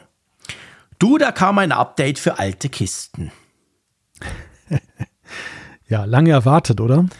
Äh, ja, ja, ja, muss man eigentlich fairerweise sagen, da hast du absolut recht. Und zwar geht es konkret drum, heute, heute Abend ist iOS 12.5.6 erschienen. Ja, ich habe es richtig gesagt, ich habe mich nicht verquatscht. Es ist iOS 12.5.6, also ja, quite a while, ziemlich alt. Wie lange ist das her? Vier Jahre, glaube ich, iOS 12, oder jetzt dann? Und da kam aber noch mal ein Update, aber es ist ganz ein wichtiges Update. Ja, es schließt ja unter anderem die Sicherheitslücken, von denen wir letztens gesprochen haben, vor denen Apple ja eben auch dringend gewarnt hat, dass man dann bei, bei äh, den neueren Geräten dann eben entsprechend die Updates der aktuellen Software vornimmt. Und da wurde ja gesagt, was ist denn mit den alten Geräten? Ja. Kritische Sicherheitslücken, die ausgenutzt werden. Apple, eine gewisse Verantwortung habt ihr doch auch. Ja, und das ist jetzt, würde ich sagen, die Antwort darauf. Ja, ganz genau. Das ist die Antwort für zum Beispiel ein iPad Air, ein ganz erstes, ein Mini 2, ein Mini 3, den iPod Touch, den es ja immer noch in vielen Kinderzimmern zum Beispiel gibt oder auch sonst. Wir wissen, äh, einige schreiben uns, das sei der perfekte MP3-Player, aber auch so ein iPhone 5S und iPhone 6 vor allem und 6 Plus, die kriegen halt jetzt eben die neuen Versionen nicht mehr. Die werden damit quasi, ja, kann man sagen, wieder geschützt. Ja. Ja, es ist ein schlauer Schachzug, würde ich sagen. Also natürlich soll es ja nicht so attraktiv sein, ein altes Gerät zu besitzen. Klar. Aber andererseits würde es Apple natürlich auch massiv auf die Füße fallen, wenn jetzt dann eben solche Sicherheitslücken sich gerade in den Kreisen derer stark ausbreiten, die jetzt dann langjährig ein Gerät einsetzen. Da würde ganz schnell wahrscheinlich auch eine Nachhaltigkeitsdebatte geführt werden nach dem Motto, ja, ihr predigt doch immer irgendwie ja. Öko und ähm, wer ein iPad Air jetzt länger benutzt und nicht ohne einen triftigen Grund ein neues kauft, der wird bestraft, weil er Sicherheitslücken ausgesetzt wird. Also da sichern sie sich ab und mhm. ähm, ich finde es einen ziemlich schlauen Move, weil es letztendlich ja nicht weniger attraktiv wird, wenn du jetzt in Versuchung gerätst, Nein. trotzdem ein neueres Gerät Nein, zu es ist ja genau das. Also es sind ja Sicherheitslücken, du merkst ja nichts dran. Es sind Fehlerbehebungen. Kann gut auch sein, dass der ein oder andere Fehler, der vielleicht nervt, auch noch behoben wird, aber du kriegst in keiner Art und Weise neue Features, neue Designs, neue irgendwas. Also das heißt, wenn du, wenn du, wenn du, du bist zwar wieder sicher unterwegs, aber es hindert dich nicht dran zu sagen, ja, vielleicht will ich doch mal ein neues Gerät mit all den schönen neuen Software-Features. Und es entspricht ja letztendlich dem, was Apple auch verspricht. Also Apple hat ja da seine Roadmap, wo sie genau sagen, wie lang, wie lang, wie lang du was kriegst mit diesen Major Releases, also sprich die großen iOS, die neuen Versionen. Aber dann eben gibt es ja auch sehr lange, gibt es ja eben auch diese Security Patches, die natürlich selten sind. Das muss dann schon halt ein gröberes Problem sein, wie jetzt. Aber jetzt hat Apple letztendlich bewiesen, ja doch, dass, dass das Versprechen gilt. Sie machen das auch noch für, ich meine, stell dir mal vor, das iPhone 5S, erinnerst du dich noch? Wow. ja, langes also, her. Hey, das ist wirklich lange her. Von dem her gesehen, ja, passt. Und falls ihr noch so ein Gerät einsetzt, dann solltet ihr einfach unbedingt jetzt mal das Update installieren. Das haben wir vor zwei Wochen schon gesagt für, für die aktuellen Geräte. Und jetzt gilt das natürlich genauso gleich für die älteren Geräte. Jo, Du sagst, du sagst das immer so leichtfertig, vielleicht hören die Leute auf diesen alten Geräten gerade den Apfelfunk und jetzt brechen sie ab und aktualisieren. Ja, das ist das Beste, was man machen kann mit so einem alten Gerät, den Apfelfunk hören. Ich weiß nicht, was man sonst noch machen kann, aber ja. Apfelfunk hören ist natürlich definitiv genau das Richtige. Aber stimmt, du hast aber recht. Könnt, also ich habe schon letztes Mal wieder unterbrochen. Wir haben die Leute aufgefordert, sofort das Update zu installieren. Ja, du musst mal ein bisschen vorsichtig sein mit diesen Update-Aufforderungen. Also zu Ende hören ist, glaube ich, noch drin, oder? Ja, zu Ende hören, nicht, das liegt noch drin. Wenn ihr bis jetzt wenn, nicht wenn man nicht wurde, dann werdet ihr das in der halben genau. Stunde, dreiviertel auch noch nicht, die wir hier noch haben. Ja, ihr, ihr, dürft dann auch nichts anderes machen. Also ihr dürft dann nur Apfelfunk hören, nicht irgendwelche schadhaften Websites aufrufen oder so. anderes neben dem Apfelfunk hören? Ja, das ist mal eine spannende Frage. Dich. Also ich weiß, es gibt viele, die fahren Auto, die bügeln oder ja, ich weiß, die meisten machen S-Bahn und so. ist ja auch voll okay. Solange ihr uns noch folgen könnt und wenn, wir, wenn ich mir so eure Zuschriften anschaue, dann folgt ihr uns sehr genau. Also dann staune ich eigentlich immer wieder, wenn, wenn ihr gleichzeitig schreibt, ich hab's gehört, während ich mit der Familie, dem Hund und dem Stofftier in die Ferien gefahren bin, zwölf Stunden lang. Und dann schreibt ihr uns extrem genaue Informationen oder Korrekturen. Da denke ich, wow, das ist echtes Multitasking. Also ja, ihr dürft es noch zu Ende hören. Kein Problem. Das habe ich aber auch schon mal gemacht auf der Urlaubsreise, dann den Podcast gehört. eingeschaltet. Ehrlich? Ja, ja. Ja. Das, so die, das sind so die wenigen Gelegenheiten, wo wir das im Familienerlebnis machen, dann mal den mhm. Apfelfunk zu hören. Stimmt. Wobei es immer ein bisschen bizarr wirkt, wenn man sich dann selber hört. Ja, ist sehr komisch, finde ich auch. Finde ich immer sehr, sehr ja. merkwürdig. Ja. Also ich höre natürlich schon immer wieder in den Apfelfunk rein, einfach weil man wird ja nicht unbedingt besser, wenn man nicht auch zwischendurch die Airchecks quasi macht. Das mache ich im Radio ja, ja. auch. Aber ich finde es auch immer sehr komisch. Ich finde es inzwischen nicht mehr schlimm, wenn es nur ich höre. Weil, ja, ja genau. eben, wir, wir, sind ja genug in den Medien, da, da ist man sich gewöhnt, sich selber zu hören. Aber wenn dann andere noch zuhören, finde ich es ganz, ganz komisch. Ja, ja, und wenn man dann noch was sagt und dann fragen die Kinder, wer hat denn jetzt gesprochen, der da im Radio oder du? Oder? genau. Papa, warum sprichst du jetzt plötzlich von Apple? Wir fahren doch jetzt in die Ferien. das bin nicht ich, also war schon ich, aber nicht der hier. Ja, ja genau. genau. Na, nicht so einfach. genau. Yo, aber by the way, also wir, wir freuen uns immer sehr. Ich finde das auch immer super spannend. Das wäre fast schon eine Rubrik wert. Sehr viele, nicht alle, aber sehr viele von euch schreiben uns ja auch, in welchem Zusammenhang sie das gehört haben. Also ihr schreibt nicht einfach, ich habe Folge 312 gehört und habe dazu, sondern viele schreiben dann halt, ich habe Folge 312 gehört beim Joggen, beim Einkaufen, ich stand gerade beim Bäcker und so. Und ich finde das immer super spannend, weil man dadurch so ein bisschen ja, lernt oder so ein bisschen nachfühlen kann, wo und in welchem Zusammenhang ihr den, den Apfelfunk quasi hört. Also dürft ja, wir werden ja zum Beispiel wir, wir werden ja zum Beispiel dann auch gehört, äh, haben wir mal bekommen, beim Pakete zustellen. Das fand ich auch ganz witzig. Das war auch witzig, genau. Das ist mir aber übrigens auch mal aufgefallen, dass viele Zusteller so irgendwie Ehrlich? AirPods oder so in den Ohren haben. Ja, das stimmt. Aber ich habe immer das Gefühl, das haben die vor allem, weil ja dann schon, kaum sind sie bei mir, kommt der nächste Anruf, jetzt rennst du noch XY und so, oder? Ja, das auch. Also wahrscheinlich ist es so multiple Anwendungen. Vielleicht, ne? ja. Auf der einen Seite Konnektivität, Erreichbarkeit für die Zentrale, aber gleichzeitig vielleicht eben auch, dass man dann, ähm, ja, dann sich da vielleicht auch ein bisschen die Zeit dann noch, also was heißt vertreibt, aber irgendwie noch einen Begleitton ja, sozusagen drauf. Meine, viele drauf hören ja auch beim, Rad, bei, beim Bearbeiten Radio. Warum sollen nicht Paketzusteller auch was hören dürfen? Ja, klar. Oder, oder wir werden ja auch in LKWs gehört. Stimmt. Ja, ja, absolut. Wir werden auch im Zug gehört. Also nicht nur im Zug, wenn du hinten sitzt, sondern ich weiß, wir haben einige, die auch vorne sitzen, also Zugführer. Und einen, den kenne ich sogar, das ist ein Schweizer, der donnert immer mit irgendwie 200 von Bern nach Zürich und durch die ganze Schweiz. Und ich weiß, dass der dabei manchmal den Apfelfunk hört. Sagt man das eigentlich bei euch auch, wenn man jetzt beim LKW vorne sitzt, auf dem Bock sitzen? Äh, nein. Ich weiß, okay. was das bedeutet, aber das sagt man, also vielleicht liege ich falsch, dann können mich die Schweizer hier gerne korrigieren, aber nee, das sagt man, ich glaube, das ist wirklich eine Geschichte, die, die, also, die man ja. bei euch sagt. Ja. Okay. Weil das kommt ja eigentlich noch vom Pferd, oder? Von der Kutsche. Vorne ja, stimmt. Sitzt. Das muss ja von da noch mich, kommen. Genau, oder? ich, ich habe ich hab mich gerade gefragt, der, der vorne quasi die Pferde steuert, oder wie man dem sagt. Und hinten bist du gemütlich da in der, in der plüschigen Kutsche vor Wind und Wetter geschützt, bist du gesessen. Das Lustige ist, dass mir dieses Wort Bock schon in verschiedener Weise begegnet ist. Bei der Bundeswehr zum Beispiel, da baut man den Bock und damit meint man, dass man das Bett macht. Was, echt? Witzig. Das tönt schon unbequem. Den, den Bock bauen. Das tönt schon scheiße, es wird nicht nach bequemem Schlaf. Da kommt es vielleicht so von Zeiten des Kavalleriepferdes ja, oder so, keine Ahnung. Vielleicht.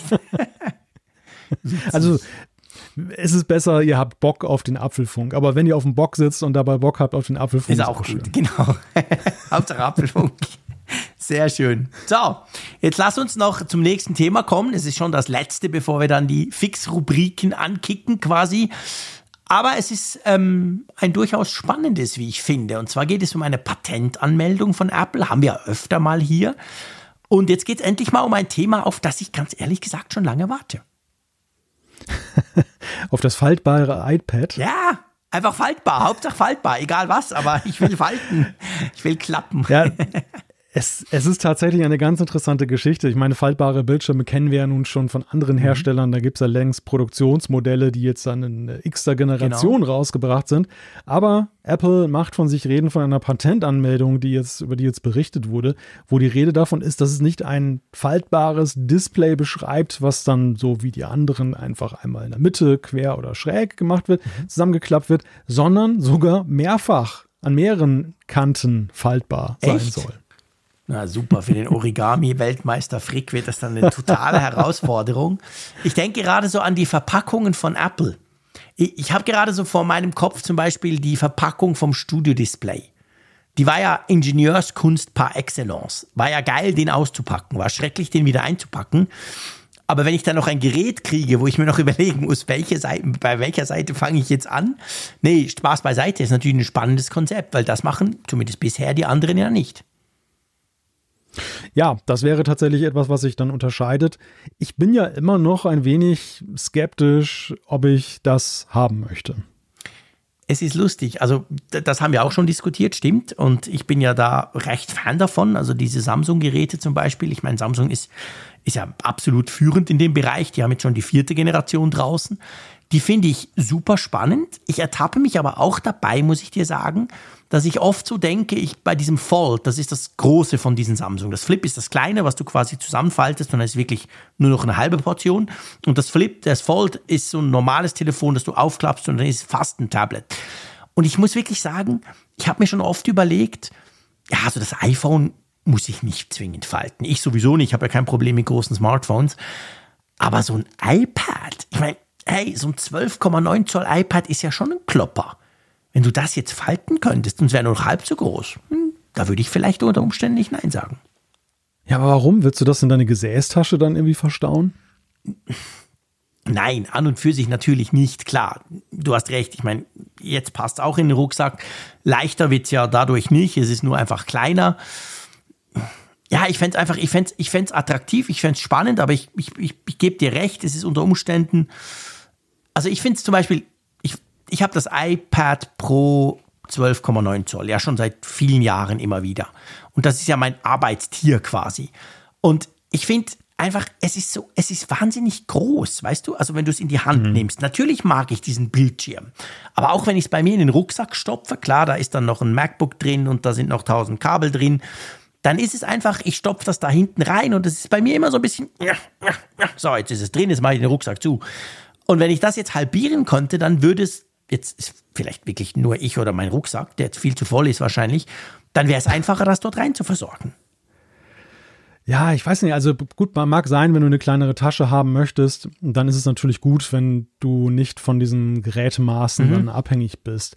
Ähm, grundsätzlich ist es ja ansonsten so, egal ob jetzt aufgefaltet oder zugefaltet, es nimmt ja das gleiche Volumen ein. Ja, ja, klar. Und also Nur anders. Du, sparst ja. da, genau, du sparst da jetzt ja nicht wirklich an Volumen. Wo ich mir allerdings vorstellen könnte, dass es vielleicht doch nützlich ist, ist so im Kontext des Haushaltes. Weil ich sehe es immer wieder, dass wenn ich mein großes iPad Pro irgendwie nicht benutze, die Frage, wo, wo packst du das denn hin? Guter Punkt. Also du, du musst, du brauchst ja schon wirklich viel Platz mhm. auf dem Tisch oder auf dem Sideboard, um das unterzubringen und dann hängt es rüber und fällt runter. Also stell ich's, ich, ich stell's häufig an die Wand, weißt du, wie so ein. Ah, wirklich? Wie so, okay. Ja, wie, wie, wie so ein Wäscheständer, den man zusammengeklappt Angst, hat. oder so.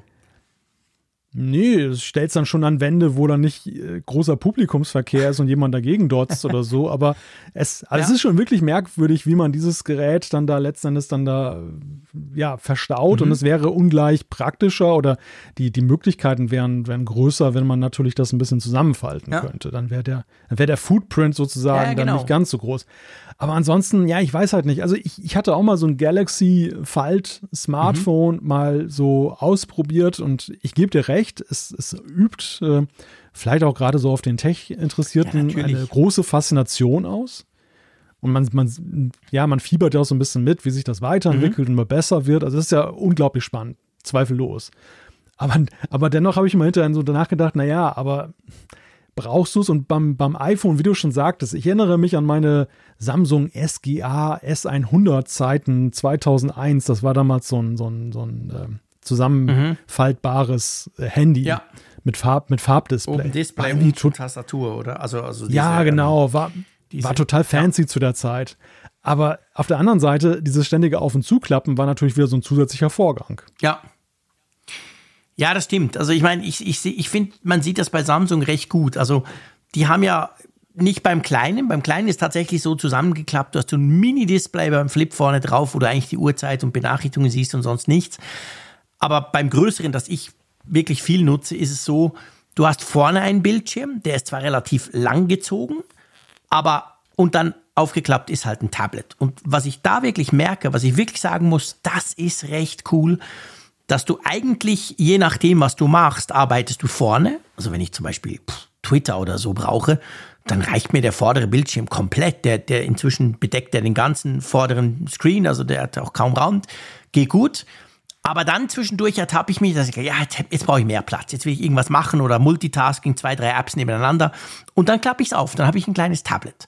Und es stimmt schon, wenn ich mir so den Use Case überlege, dann ist für mich, aber klar, das bin ich, ist das tatsächlich sehr, sehr spannend. Also sprich, ich trage ein normales, ein bisschen dicker, ja, fair enough, ein bisschen schwerer, aber ich trage ein normal großes Handy mit mir rum und klappe es halt auf und habe dann so ein kleines Tablet, fast so ein iPad Mini. Und für mich wahrscheinlich wäre tatsächlich das. Also ich würde ein iPhone 18 Pro Max mit mir rumschleppen, ganz so wie es ist. Und wenn ich es aufklappe, habe ich gleichzeitig noch ein iPad Mini dabei. Diese Kombination fände ich sehr attraktiv. Aber mhm. das ist tatsächlich eine sehr geekige und eine sehr produktivistische Art. Es gibt viele, die sagen, nee, ich will einfach kleiner, ich will kleiner, kleiner, kleiner. Und für die ist dann halt die andere Art quasi, du nimmst ein normales iPhone und klappst es zusammen und es ist nur noch halb so, halb so groß, ist die wahrscheinlich attraktiver. Aber wie siehst du das jetzt mit Blick auf diese aktuelle Patentanmeldung? Ist das wirklich vorstellbar, dass ein mehrfach faltbares iPad irgendwann kommt? Oder ist es vielleicht einfach nur so, dass Apple ja im Zuge der allgemeinen Forschung dann darauf gestoßen ist, dass man sowas machen kann und hat gesagt, naja, nehmen wir mal Edienschutz drauf, kann ja nicht schaden. Ja, also ich, ich meine, was wissen wir von der Zukunft? Aber ich, ich glaube schon, dass es eher in die Richtung geht, die du jetzt skizziert hast. Also man hat da was rausgefunden, man will das letztendlich versuchen zu schützen natürlich gerade weil im Moment auch das noch so kein anderer macht. Ähm, und will dann diesen Multifalt-Mechanismus, ich sag dir mal so, irgendwie versuchen zu schützen. Aber ob der jetzt konkret mal kommt, also wenn da so ein Falt-iPad mal kommt, dass das, ob das dann drei- oder vierfach faltbar ist, ja, ganz ehrlich, ich kann mir das überhaupt nicht vorstellen. Es wäre es wär komplex, weil im Moment ist es so, bei all diesen Faltdingern, der, der, der heikelste Punkt ist das Falt, also der Falt, dort mhm. der Mechanismus, einerseits der Screen, aber drunter natürlich diese ganze Technik. Und wenn du das gleich mehrfach hast, dann, pff, dann gut luck. Also ich bin froh, ob ich bei meinem Samsung nicht zwei Falte, weil ich dann Angst hätte, dass, weißt du, die Chance, dass es kaputt geht, ist dann quasi doppelt so groß. Drum, ja, ich glaube schon, das geht mehr so ein bisschen darum, mal den Claim abzustecken.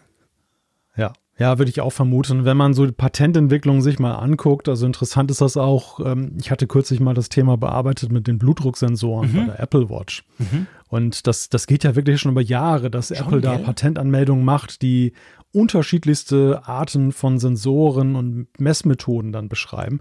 Und du kannst aber schon irgendwo auch so eine Evolution der, ja. der Technik sehen. Also wie sie das dann doch im Labor weiterentwickeln und zu neuen Erkenntnissen gekommen sind und sie sichern sich aber jeden Step halt ab. Ja. Und so könnte ich da, mir das hier vor, auch vorstellen, dass das jetzt einfach mal so ist und so ein, sagen wir mal, Meilenstein, dass ja. man gesagt hat, okay, das, das Konzept haben wir jetzt mal erforscht und das wollen wir uns jetzt mal absichern.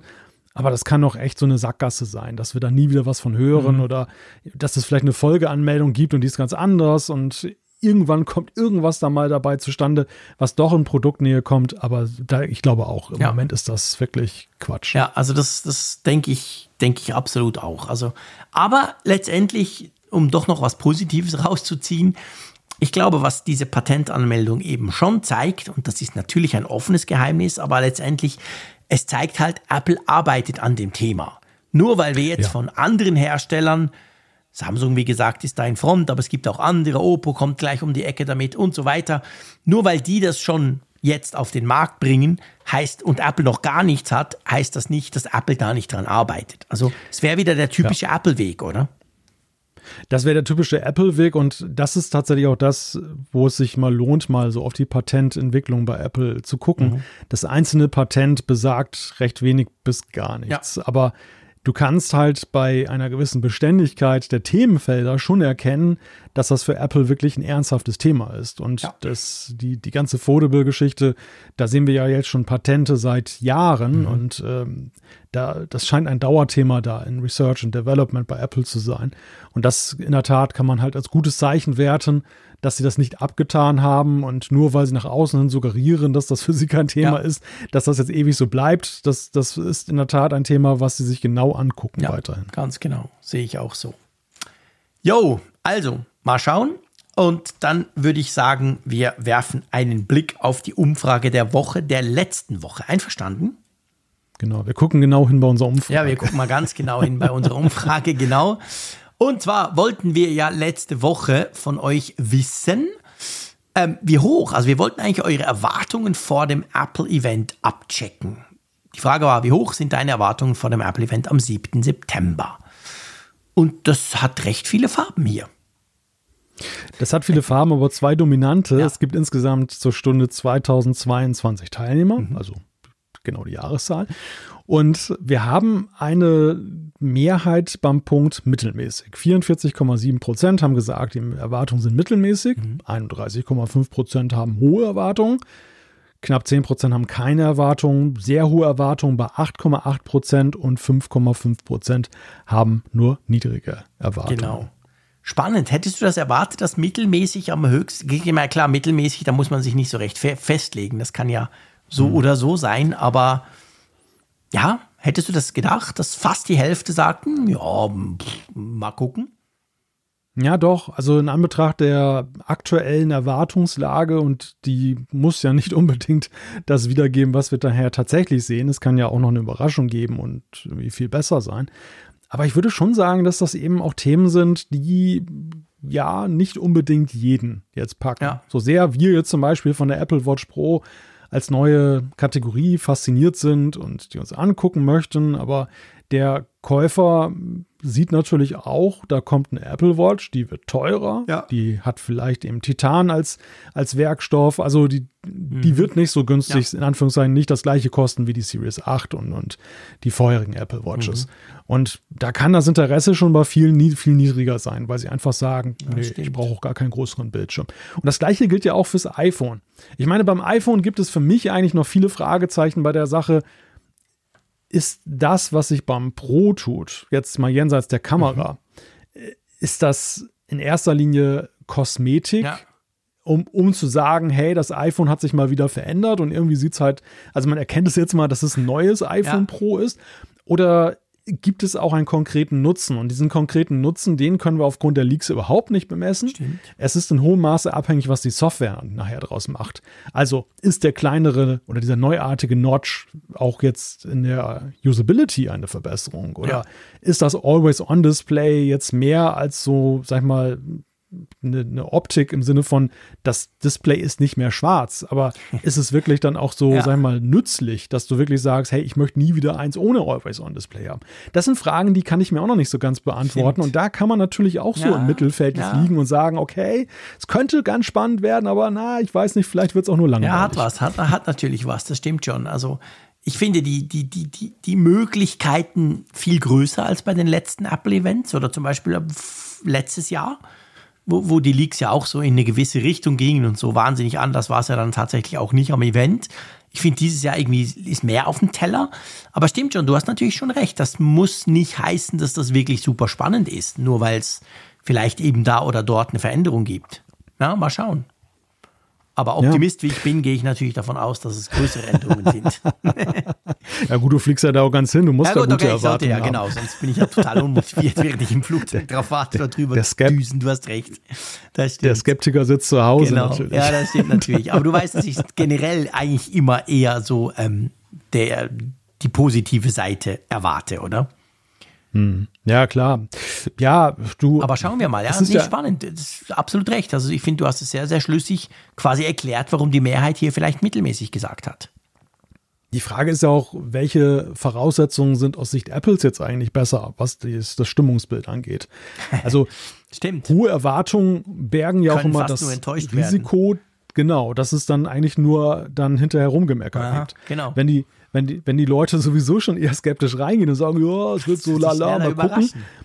Ja, und dann kommt irgendwas, was auch mit, sag ich mal, in der Kombination Hard- und Software ist, wo du wirklich sagst, boah, das fegt mich weg. Dann ist das ja für Apple wesentlich vorteilhafter, als wenn sie vorher gute Noten bekommen. Absolut. Ja, absolut. Du hast absolut recht. Stimmt. Das gleich, gleiche wie bei diesem Podcast hier. Immer niedrige Erwartungen und am Ende, na, vielleicht war es ja doch nicht so schlecht. genau, genau. Am Anfang nur blödes Rumgelaber und dann denkt man schon, genau. boah, Freunde, oh, bin ich Wetter, ja wirklich beim oh, Apple-Podcast gelandet. Was ist denn das jetzt wieder? Und dann unter Umständen kriegen sie doch noch die Kurve.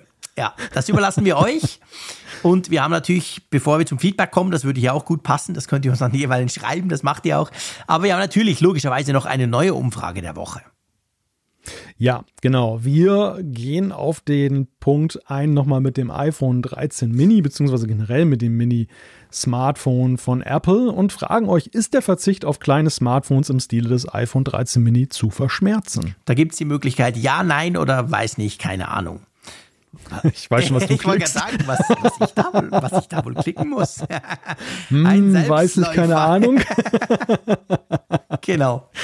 Okay, ja, ich bin halt voraussehbar, ist natürlich klar. etwas. etwas. In der Beziehung, in der Beziehung. etwas. Aber ich bin, ah in der Beziehung muss man auch sagen, bin ich relativ straight schon seit Jahren mit meiner Meinung, oder? Es gibt ja durchaus Dinge, ja. wo ich meine Meinung auch ändere. Ich lasse mich ja manchmal auch gern von etwas anderem überzeugen, aber da, da bin ich standhaft.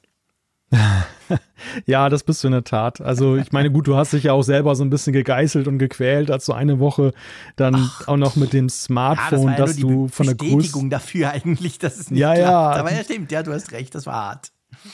Aber da, gut, da konntest du dir auch nicht mehr einbilden, dass es irgendwie schön sein könnte für dich. Hab's versucht, aber es hat nicht geklappt, genau. Jo, dann kommen wir doch noch zur Umfrage der Woche. Ja, was, was erzähle ich eigentlich? Quatsch. Nein. Natürlich nicht. Ich schreibe es am richtigen Ort hin in unserem Skript, damit die Zeiten dann stimmen, damit ihr klicken könnt, wenn ihr, wenn ihr Kapitel überspringen wollt. Ich meine natürlich die Zuschriften unserer Hörerschaft. Klingt auch so ähnlich. Ähm, ja, danke. Das, leg du auch noch den Finger in die Wunde. Alles gut. Mach nur weiter, Malte. Dafür musst du jetzt eine aussuchen und anfangen. Ja, soll ich einfach mal von oben anfangen? Wie du willst.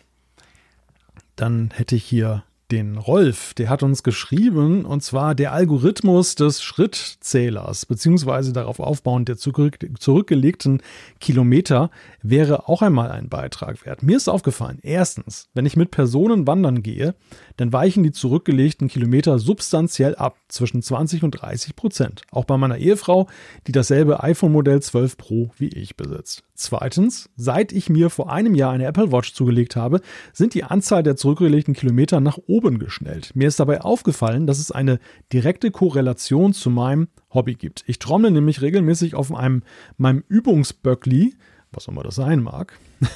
Und dieses Trommeln zählt meine Apple Watch offenbar als Laufen. Zurückgelegte Kilometer gemäß GPS gleich null, verstehe das, wer wolle.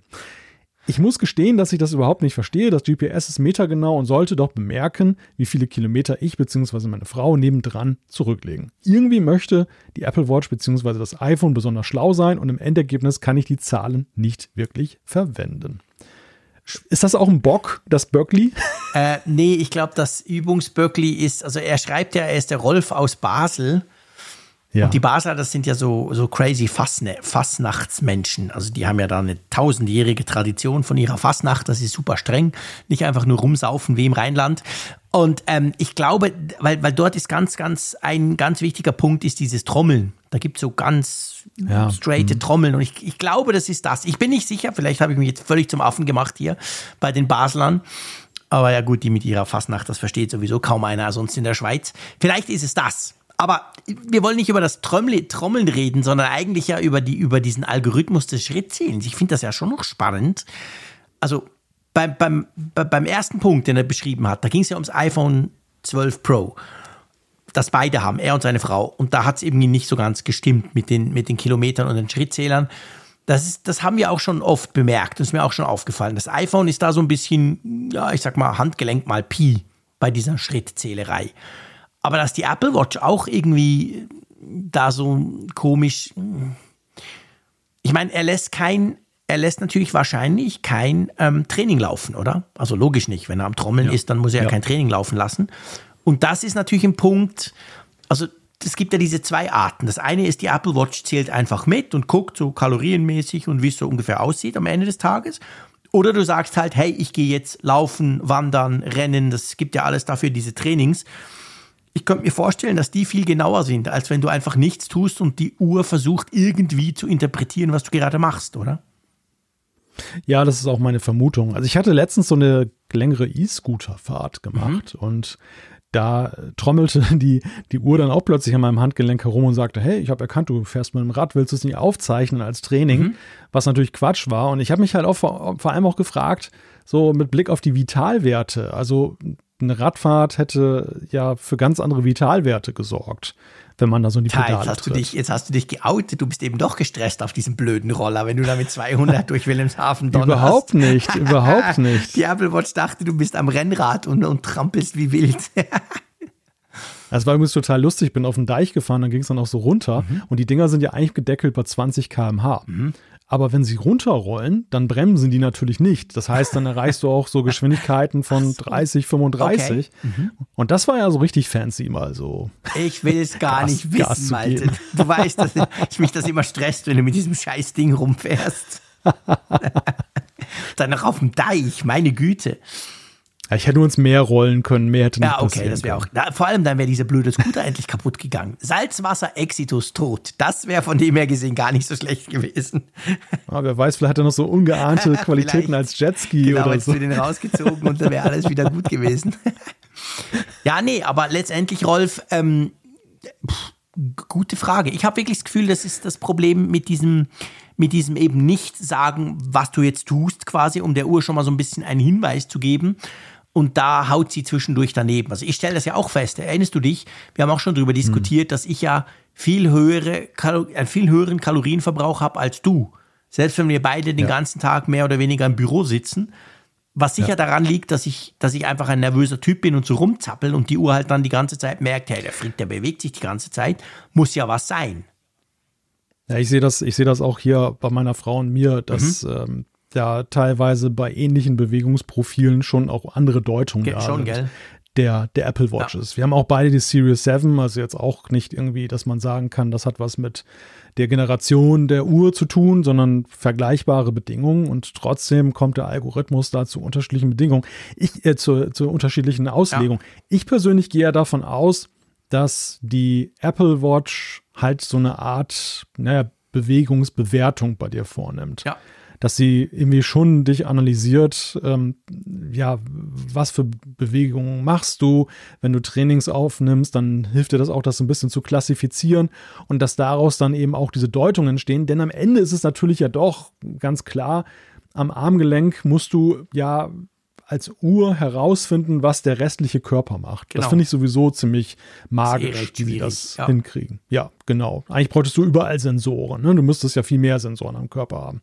Ja, genau. Und ja, wahrscheinlich muss man da tatsächlich mit einer Unschärfe leben, die je nach Träger und Profil dann auch mal massiver ausfallen ja. kann.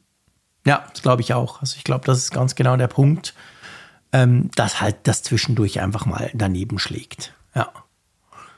Gut, vielen Dank für diese Zuschrift, Rolf. Und ich würde gerne noch, ähm, und zwar, ich würde gerne den Frankie noch ähm, bringen. Das passt nämlich zu unserem, Entschuldigung, meinem Geläster über das kleine iPhone. Er schreibt, der Jean sagt ja immer zum iPhone Mini, es sei ein Mäusekino. Da hat er recht, aber für blinde und sehbehinderte Menschen, so wie ich, er sieht ungefähr 2%, schreibt er, ist das gerade super. Neue Technik im kleinen Format. Verwende mein iPhone mit VoiceOver, daher ist es gut, wenn es klein ist. Kenne viele Menschen, die blind sind, fast alle würden ein iPhone Mini kaufen. Und dann ein lieber Gruß aus Wien. Spannender Punkt, habe ich natürlich noch überhaupt nie dran gedacht, oder? Ja, das ist ein sehr gutes Argument. Also was bringt es dir dann, da ein riesiges Display zu mhm. haben? Ja, und gut, ich meine, es hat natürlich auch teilweise andere Qualitäten, denn mit der größeren Gerätegröße hast du natürlich dann mitunter auch mehr Akku. Das muss man ja auch sagen. Also, das ist ja. Das stimmt. Und ich, ich war ja letztens mal so bei einem Blindenkongress. Da haben wir auch, habe ich gesehen, da gab es natürlich auch Leute, die ein bisschen mehr gesehen haben. Die waren dann wieder ja. eher froh. Die haben dann auch die, man kann doch die Auflösung so, so zoomen, weißt du, dass du es dann wirklich ganz groß siehst diese Bildschirmlupe quasi und ich könnte mir vorstellen, dass die vielleicht dann auch ein bisschen mehr Sinn macht auf einem etwas größeren Telefon. Aber andererseits so die Bedienung und, und rein so die Tasten und dieses halt in einer Hand halten können, das ist natürlich etwas, was das Mini-iPhone auszeichnet. Ja. ja ich glaube, das Problem ist einfach bei Apple die schiere Größe und das Volumen der iPhone-Verkäufe. Also das, was bei ja, Apple so. eine zu rechtfertigende Nische wäre, Gar nicht mal despektierlich gesagt, sondern mhm. einfach so faktisch. Das wäre bei anderen Herstellern schon eine erstrebenswerte Gesamtverkaufsproduktion. Ja, ja, und, das, und das ist so ein bisschen das Problem. Also ich glaube, die, die, die Schwelle ist einfach so hoch, dass das iPhone 13 Mini und das 12 Mini, selbst wenn es sich passabel und oder für Verhältnisse anderer Hersteller sehr, sehr gut verkauft hat, und das ist ja das, was häufig als Argument kommt, ja. dass viele sagen, hey, ich habe eins, ja. ich kenne ganz viele, die eins haben. Wie kann behauptet werden, dass das ja. sich nicht gut verkauft hat? Aber ich glaube, das täuscht. Am Ende ist es letzten Endes so, dass wahrscheinlich die in absoluten Zahlen das halt für Apple immer noch zu wenig ist. Das ist die eine Seite. Und die andere Seite darf man natürlich nicht vergessen, das ist jetzt eine sehr europazentrische Sicht. Und Apple ist natürlich eine global agierende Firma. Und zum Beispiel in Asien ist das kein Thema, dieses kleine Zeug. Ich meine, die hatten schon riesige Telefone, da haben wir gerade das iPhone langsam in die Finger gekriegt. Also das ist, glaube ich, schon auch ein Punkt. Also ich habe auch so das Gefühl, auch wenn ich so lese, auch auf Twitter und in den verschiedenen Bubbles, habe ich schon das Gefühl, ja, das ist aber wahrscheinlich dieses, dieses, diese Freude an diesen kleinen Geräten, könnte ich mir gut vorstellen, ist in Europa noch ein bisschen ausgeprägter. Und ich weiß zum Beispiel, in Asien ist das definitiv kein Thema. Dort sind die, die können die Telefone gar nicht groß genug sein. Da gab es von den chinesischen, ja, gibt immer noch von den chinesischen Herstellern zum Beispiel, die haben dann so sechseinhalb Zoll Telefone, so ganz normal. Und da gibt es das gleiche Telefon für Asien und da ist es dann sieben Zoll. Also einfach nichts anderes, aber noch ein bisschen größer. Und ja, Apple schaut natürlich wahrscheinlich das Ganze auch global an und guckt halt, hey, in welchem Markt wird was verlangt. Drum eben vielleicht dann auch das, das normal, also das normale iPhone, das aber größer wird mit dem, mit dem iPhone 14 Max oder so. Und da spielt dann das, das Mini wahrscheinlich wirklich einfach eine sehr, sehr, sehr untergeordnete Rolle. Ja. Ja, und ich, ich könnte mir aber auch vorstellen, dass beim Mini noch ein weiterer Faktor hinzukommt und das ist tatsächlich die geringe Größe und die Herausforderung, technische Innovationen darauf zu übersetzen. Das ist Denn natürlich auch wahr, ja. War, es war ja wirklich ein kleines Wunderwerk, mhm. was Apple da damals mit der Einführung hingekriegt hat, dass sie eben die gleiche ja. super zeitgemäße Hardware in der Miniaturisierung eben in dieses kleine Gehäuse gezwängt haben. Und es kam ja auch noch gut, selbst mit Akkulaufzeit und allem drum und dran.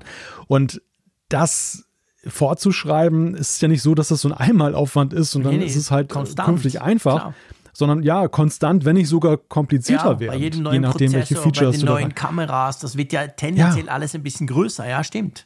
Ja. Und das überlegst du dir natürlich dann als Hersteller, nimmst du dann diese zusätzliche Hürde auf dich, ja. wenn am Ende, ja, wie du sagst, äh, das nicht weltweit gut funktioniert oder dann da, wo es funktioniert, aber eben nicht in dem ausreichenden Maße. Und all das kann halt letztendlich eine Unzufriedenheit mit diesem Mini bei Apple ausgelöst haben, ohne dass es jetzt faktisch jetzt oder, oder, vom Ansehen her wirklich mega erfolglos ja. war. Ja, das könnte absolut sein. Jo, wir werden es sehen. Noch wissen wir es nicht. Wir haben ja vor allem nur Vermutungen wiedergegeben. Jetzt, so kurz vor dem Apple-Event, eine Woche vor dem Apple-Event. Aber ja, vielen Dank, Frankie, für diese Zuschrift. Und ich würde sagen, ähm, wir beschließen die Folge 343, 343 und sagen einfach nochmal zur Erinnerung, nächste Woche, Mittwoch, beziehungsweise für euch ist es ja immer Donnerstag, gibt es keinen Apfelfunk-Podcast, den gibt es dann am Wochenende, weil wir uns zuerst mal erholen müssen und ich muss aus den USA zurück. Aber es gibt einen Livestream am Mittwochabend. Wann genau werdet ihr dann sehen? Wir machen ja auf den Social-Media-Kanälen. Ich freue mich so oder so drauf. Ich freue mich drauf, dass wir nächste Woche definitiv zusammen quatschen werden, lieber Malte. Und ja, sage wie immer, Tschüss aus Bern. Vielen Dank an unseren Sponsor NordVPN, nordvpn.com slash Apfelfunk, wenn ihr das mal ausprobieren wollt. Ja, man kann sagen, wir beide haben Bock. Ne? Absolut. auf das, was da jetzt kommt. Definitiv. Auf den Apfelfunk. Auf euch. Bis dann. Tschüss von der Nordsee.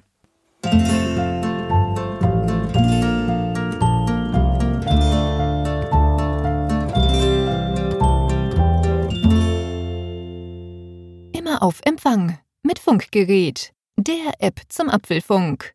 Lade dir jetzt Funkgerät für iOS und Android kostenlos im App Store und bei Google Play.